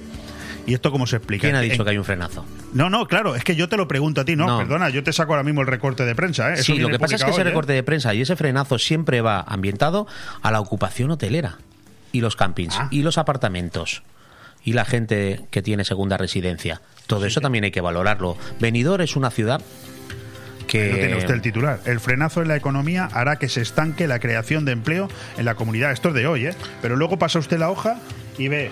El aeropuerto esquiva la crisis en Europa y superará. Yo es que a veces no entiendo si es que nos van a volver locos a todos. Claro, yo o creo que hay- meter el hay miedo que en el ser cuerpo. optimista al final, porque todas estas cosas y esas noticias al final son negativas. Mira, tenemos, tenemos un mundial a la vuelta de la esquina que se hace en pleno noviembre. Yo creo que es la mejor fecha para hacer un mundial, porque se hace en una temporada baja.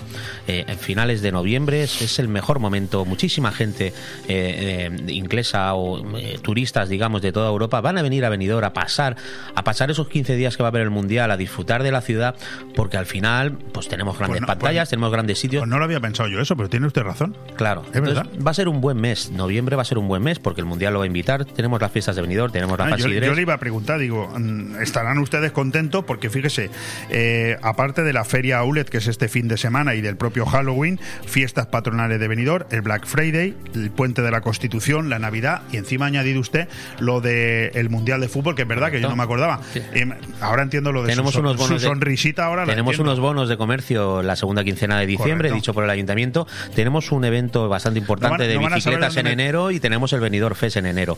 Yo creo que hasta enero está Benidorm bastante bien cubierto y soy muy optimista con estas cosas. Mientras que en otras en el resto del país a lo mejor muchas veces va la economía mal. En Benidorm siempre hemos sabido salir del paso. Y hay que tener en cuenta también una cosa, el turismo de energía, es decir, el turista bajo está pasando frío ahí arriba dice, como está la luz, prefiero irme a mi segunda residencia ahí en Benidorm, no tener que poner la calefacción y me ahorraré bastante dinero por estar en la ciudad de Benidorm. Y yo creo que va a haber muchísima gente de segunda residencia que va a pasar el invierno aquí en Benidorm como están los precios de la luz ahora mismo. Hay un dato que yo se lo voy a decir a usted ahora que no nos escucha nadie. Yo siempre dejaba de ducharme con, con agua fría a partir del 5 o el 6 de septiembre, históricamente. Yo sigo duchándome con agua fría, ¿eh? Y estamos casi a finales de octubre. O sea, que no hace frío, ¿eh? No, vas en manga corta ahora mismo. Aquí. Esta mañana me he puesto yo la camisa para hacer la rueda de prensa de, Y- y- de- y- del outlet y el concejal y mi compañero iban con camiseta manga corta. Y yo digo, es que no sé para qué me he puesto la camisa y la, y la americana. Es Bueno. que estamos pasando un... Está, se está alargando el verano. Sí, sí, segundo verano europeo, viene hoy publicado en los medios. Eh, este próximo 3 de noviembre, la semana que viene, eh, manifestación en Alicante contra los presupuestos generales del Estado. Hay que estar ahí todos. Todos, porque bueno, Alicante, eh, provincia número 52, de 52 en inversión. Nos tienen olvidados, ¿eh? Nosotros desde FAPIME ya estamos moviendo ficha con ese tema. Van a haber autobuses desde aquí de Benidorm eh, que está organizando la Cámara de Comercio para que todo el mundo que quiera asistir a esa manifestación pueda bajar. Y lo que no podemos consentir es que desde el 2017 tengamos cedidos los terrenos de la comisaría con el proyecto hecho, con todo, con todo ya únicamente a meter dinero y que cinco años después aún no nos, no nos tengan en cuenta para, para que tener una comisaría como la ciudad se merece.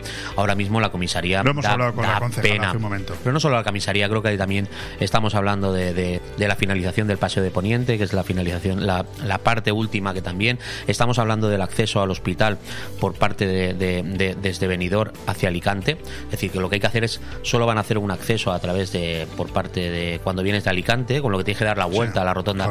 Es decir, no podemos permitir que nos ninguneen, sobre todo a nuestra comarca, con todo lo que aportamos en el PIB y que al final todas esas inversiones se vayan a, a, a comunidades por Nos cuestiones quedan, políticas. nos quedan dos minutos, tenemos que ser muy rápido. El día 30 finalizan las ayudas de 1.000 euros al comercio para compensar la subida de la energía. ¿Ha funcionado? Sí, si no me equivoco ha funcionado porque han ido aumentando eh, bueno, CNEAS y AES y, y la verdad es que al final ha entrado bastante, bastante comercio. ¿Cómo está la salud de AICO? Bueno, ahí estamos, ahí estamos trabajando Se me, y ríe- se, peleando. me ríe- se me sonríe usted mucho, hoy viene feliz, ¿eh? No, hoy vengo porque yo llevo una semanita con muchísimo trabajo porque a mí se me, han, se, me han, se me han acumulado dos campañas seguidas dentro de mi trabajo y la verdad es que eh, salgo a las 8 de casa y llego a las 10 de la noche sin parar. Eh, Raúl Parra, última pregunta y aquí nos vamos a dedicar 30 segundos. El pequeño comercio sin relevo generacional. No es el caso de Fotocine Granada, donde el relevo generacional está más que claro, cumplir 51 años en, en este 2023, pero ¿este es un problema? Sí, es un problema. Eh, también yo también pertenezco a, a EFA, que es la Asociación de Empresa Familiar en la provincia de Alicante, que somos bastante gente de venidor y ahí la verdad es que se hacen muchísimas eh, conferencias con, respecto a este tema del comercio, de- del relevo generacional y la verdad es que hay muchísimo comercio bueno que muchas veces cierra porque no hay ese relevo nadie, porque a lo mejor el comerciante ha hecho que su hijo sea médico y no quiere seguir con, con ese problema. ¿Por qué? Porque es un, es un negocio que tienes que tener una constancia y, un, y dedicarle muchísimo tiempo y eso es un poco el problema principal que tiene. Pues con toda esa información nos quedamos. Gracias, Raúl Parra, por estar Gracias a aquí. vosotros. Gracias, presidente de AICO. Recordar este fin de semana la feria del outlet en, en, en la plaza del ayuntamiento. Ahí Correcto. la vamos a poder celebrar. Y yo no me quiero despedir sin eh, agradecer una vez más en este último, en este programa de hoy, miércoles 26 de octubre, a todos nuestros invitados, a Lourdes Caselles, que ha estado aquí, hemos eh, hablado largo y tendido de muchas cuestiones, a Victoria Villar, con la que iniciamos una nueva andadura, Café con Empresarios, y también a Carlos Dueñas y ahora a Raúl Parra en Vive el Comercio de tu ciudad. Muchísimas gracias. Mañana nos volvemos a ver aquí a la misma hora. Un fuerte abrazo.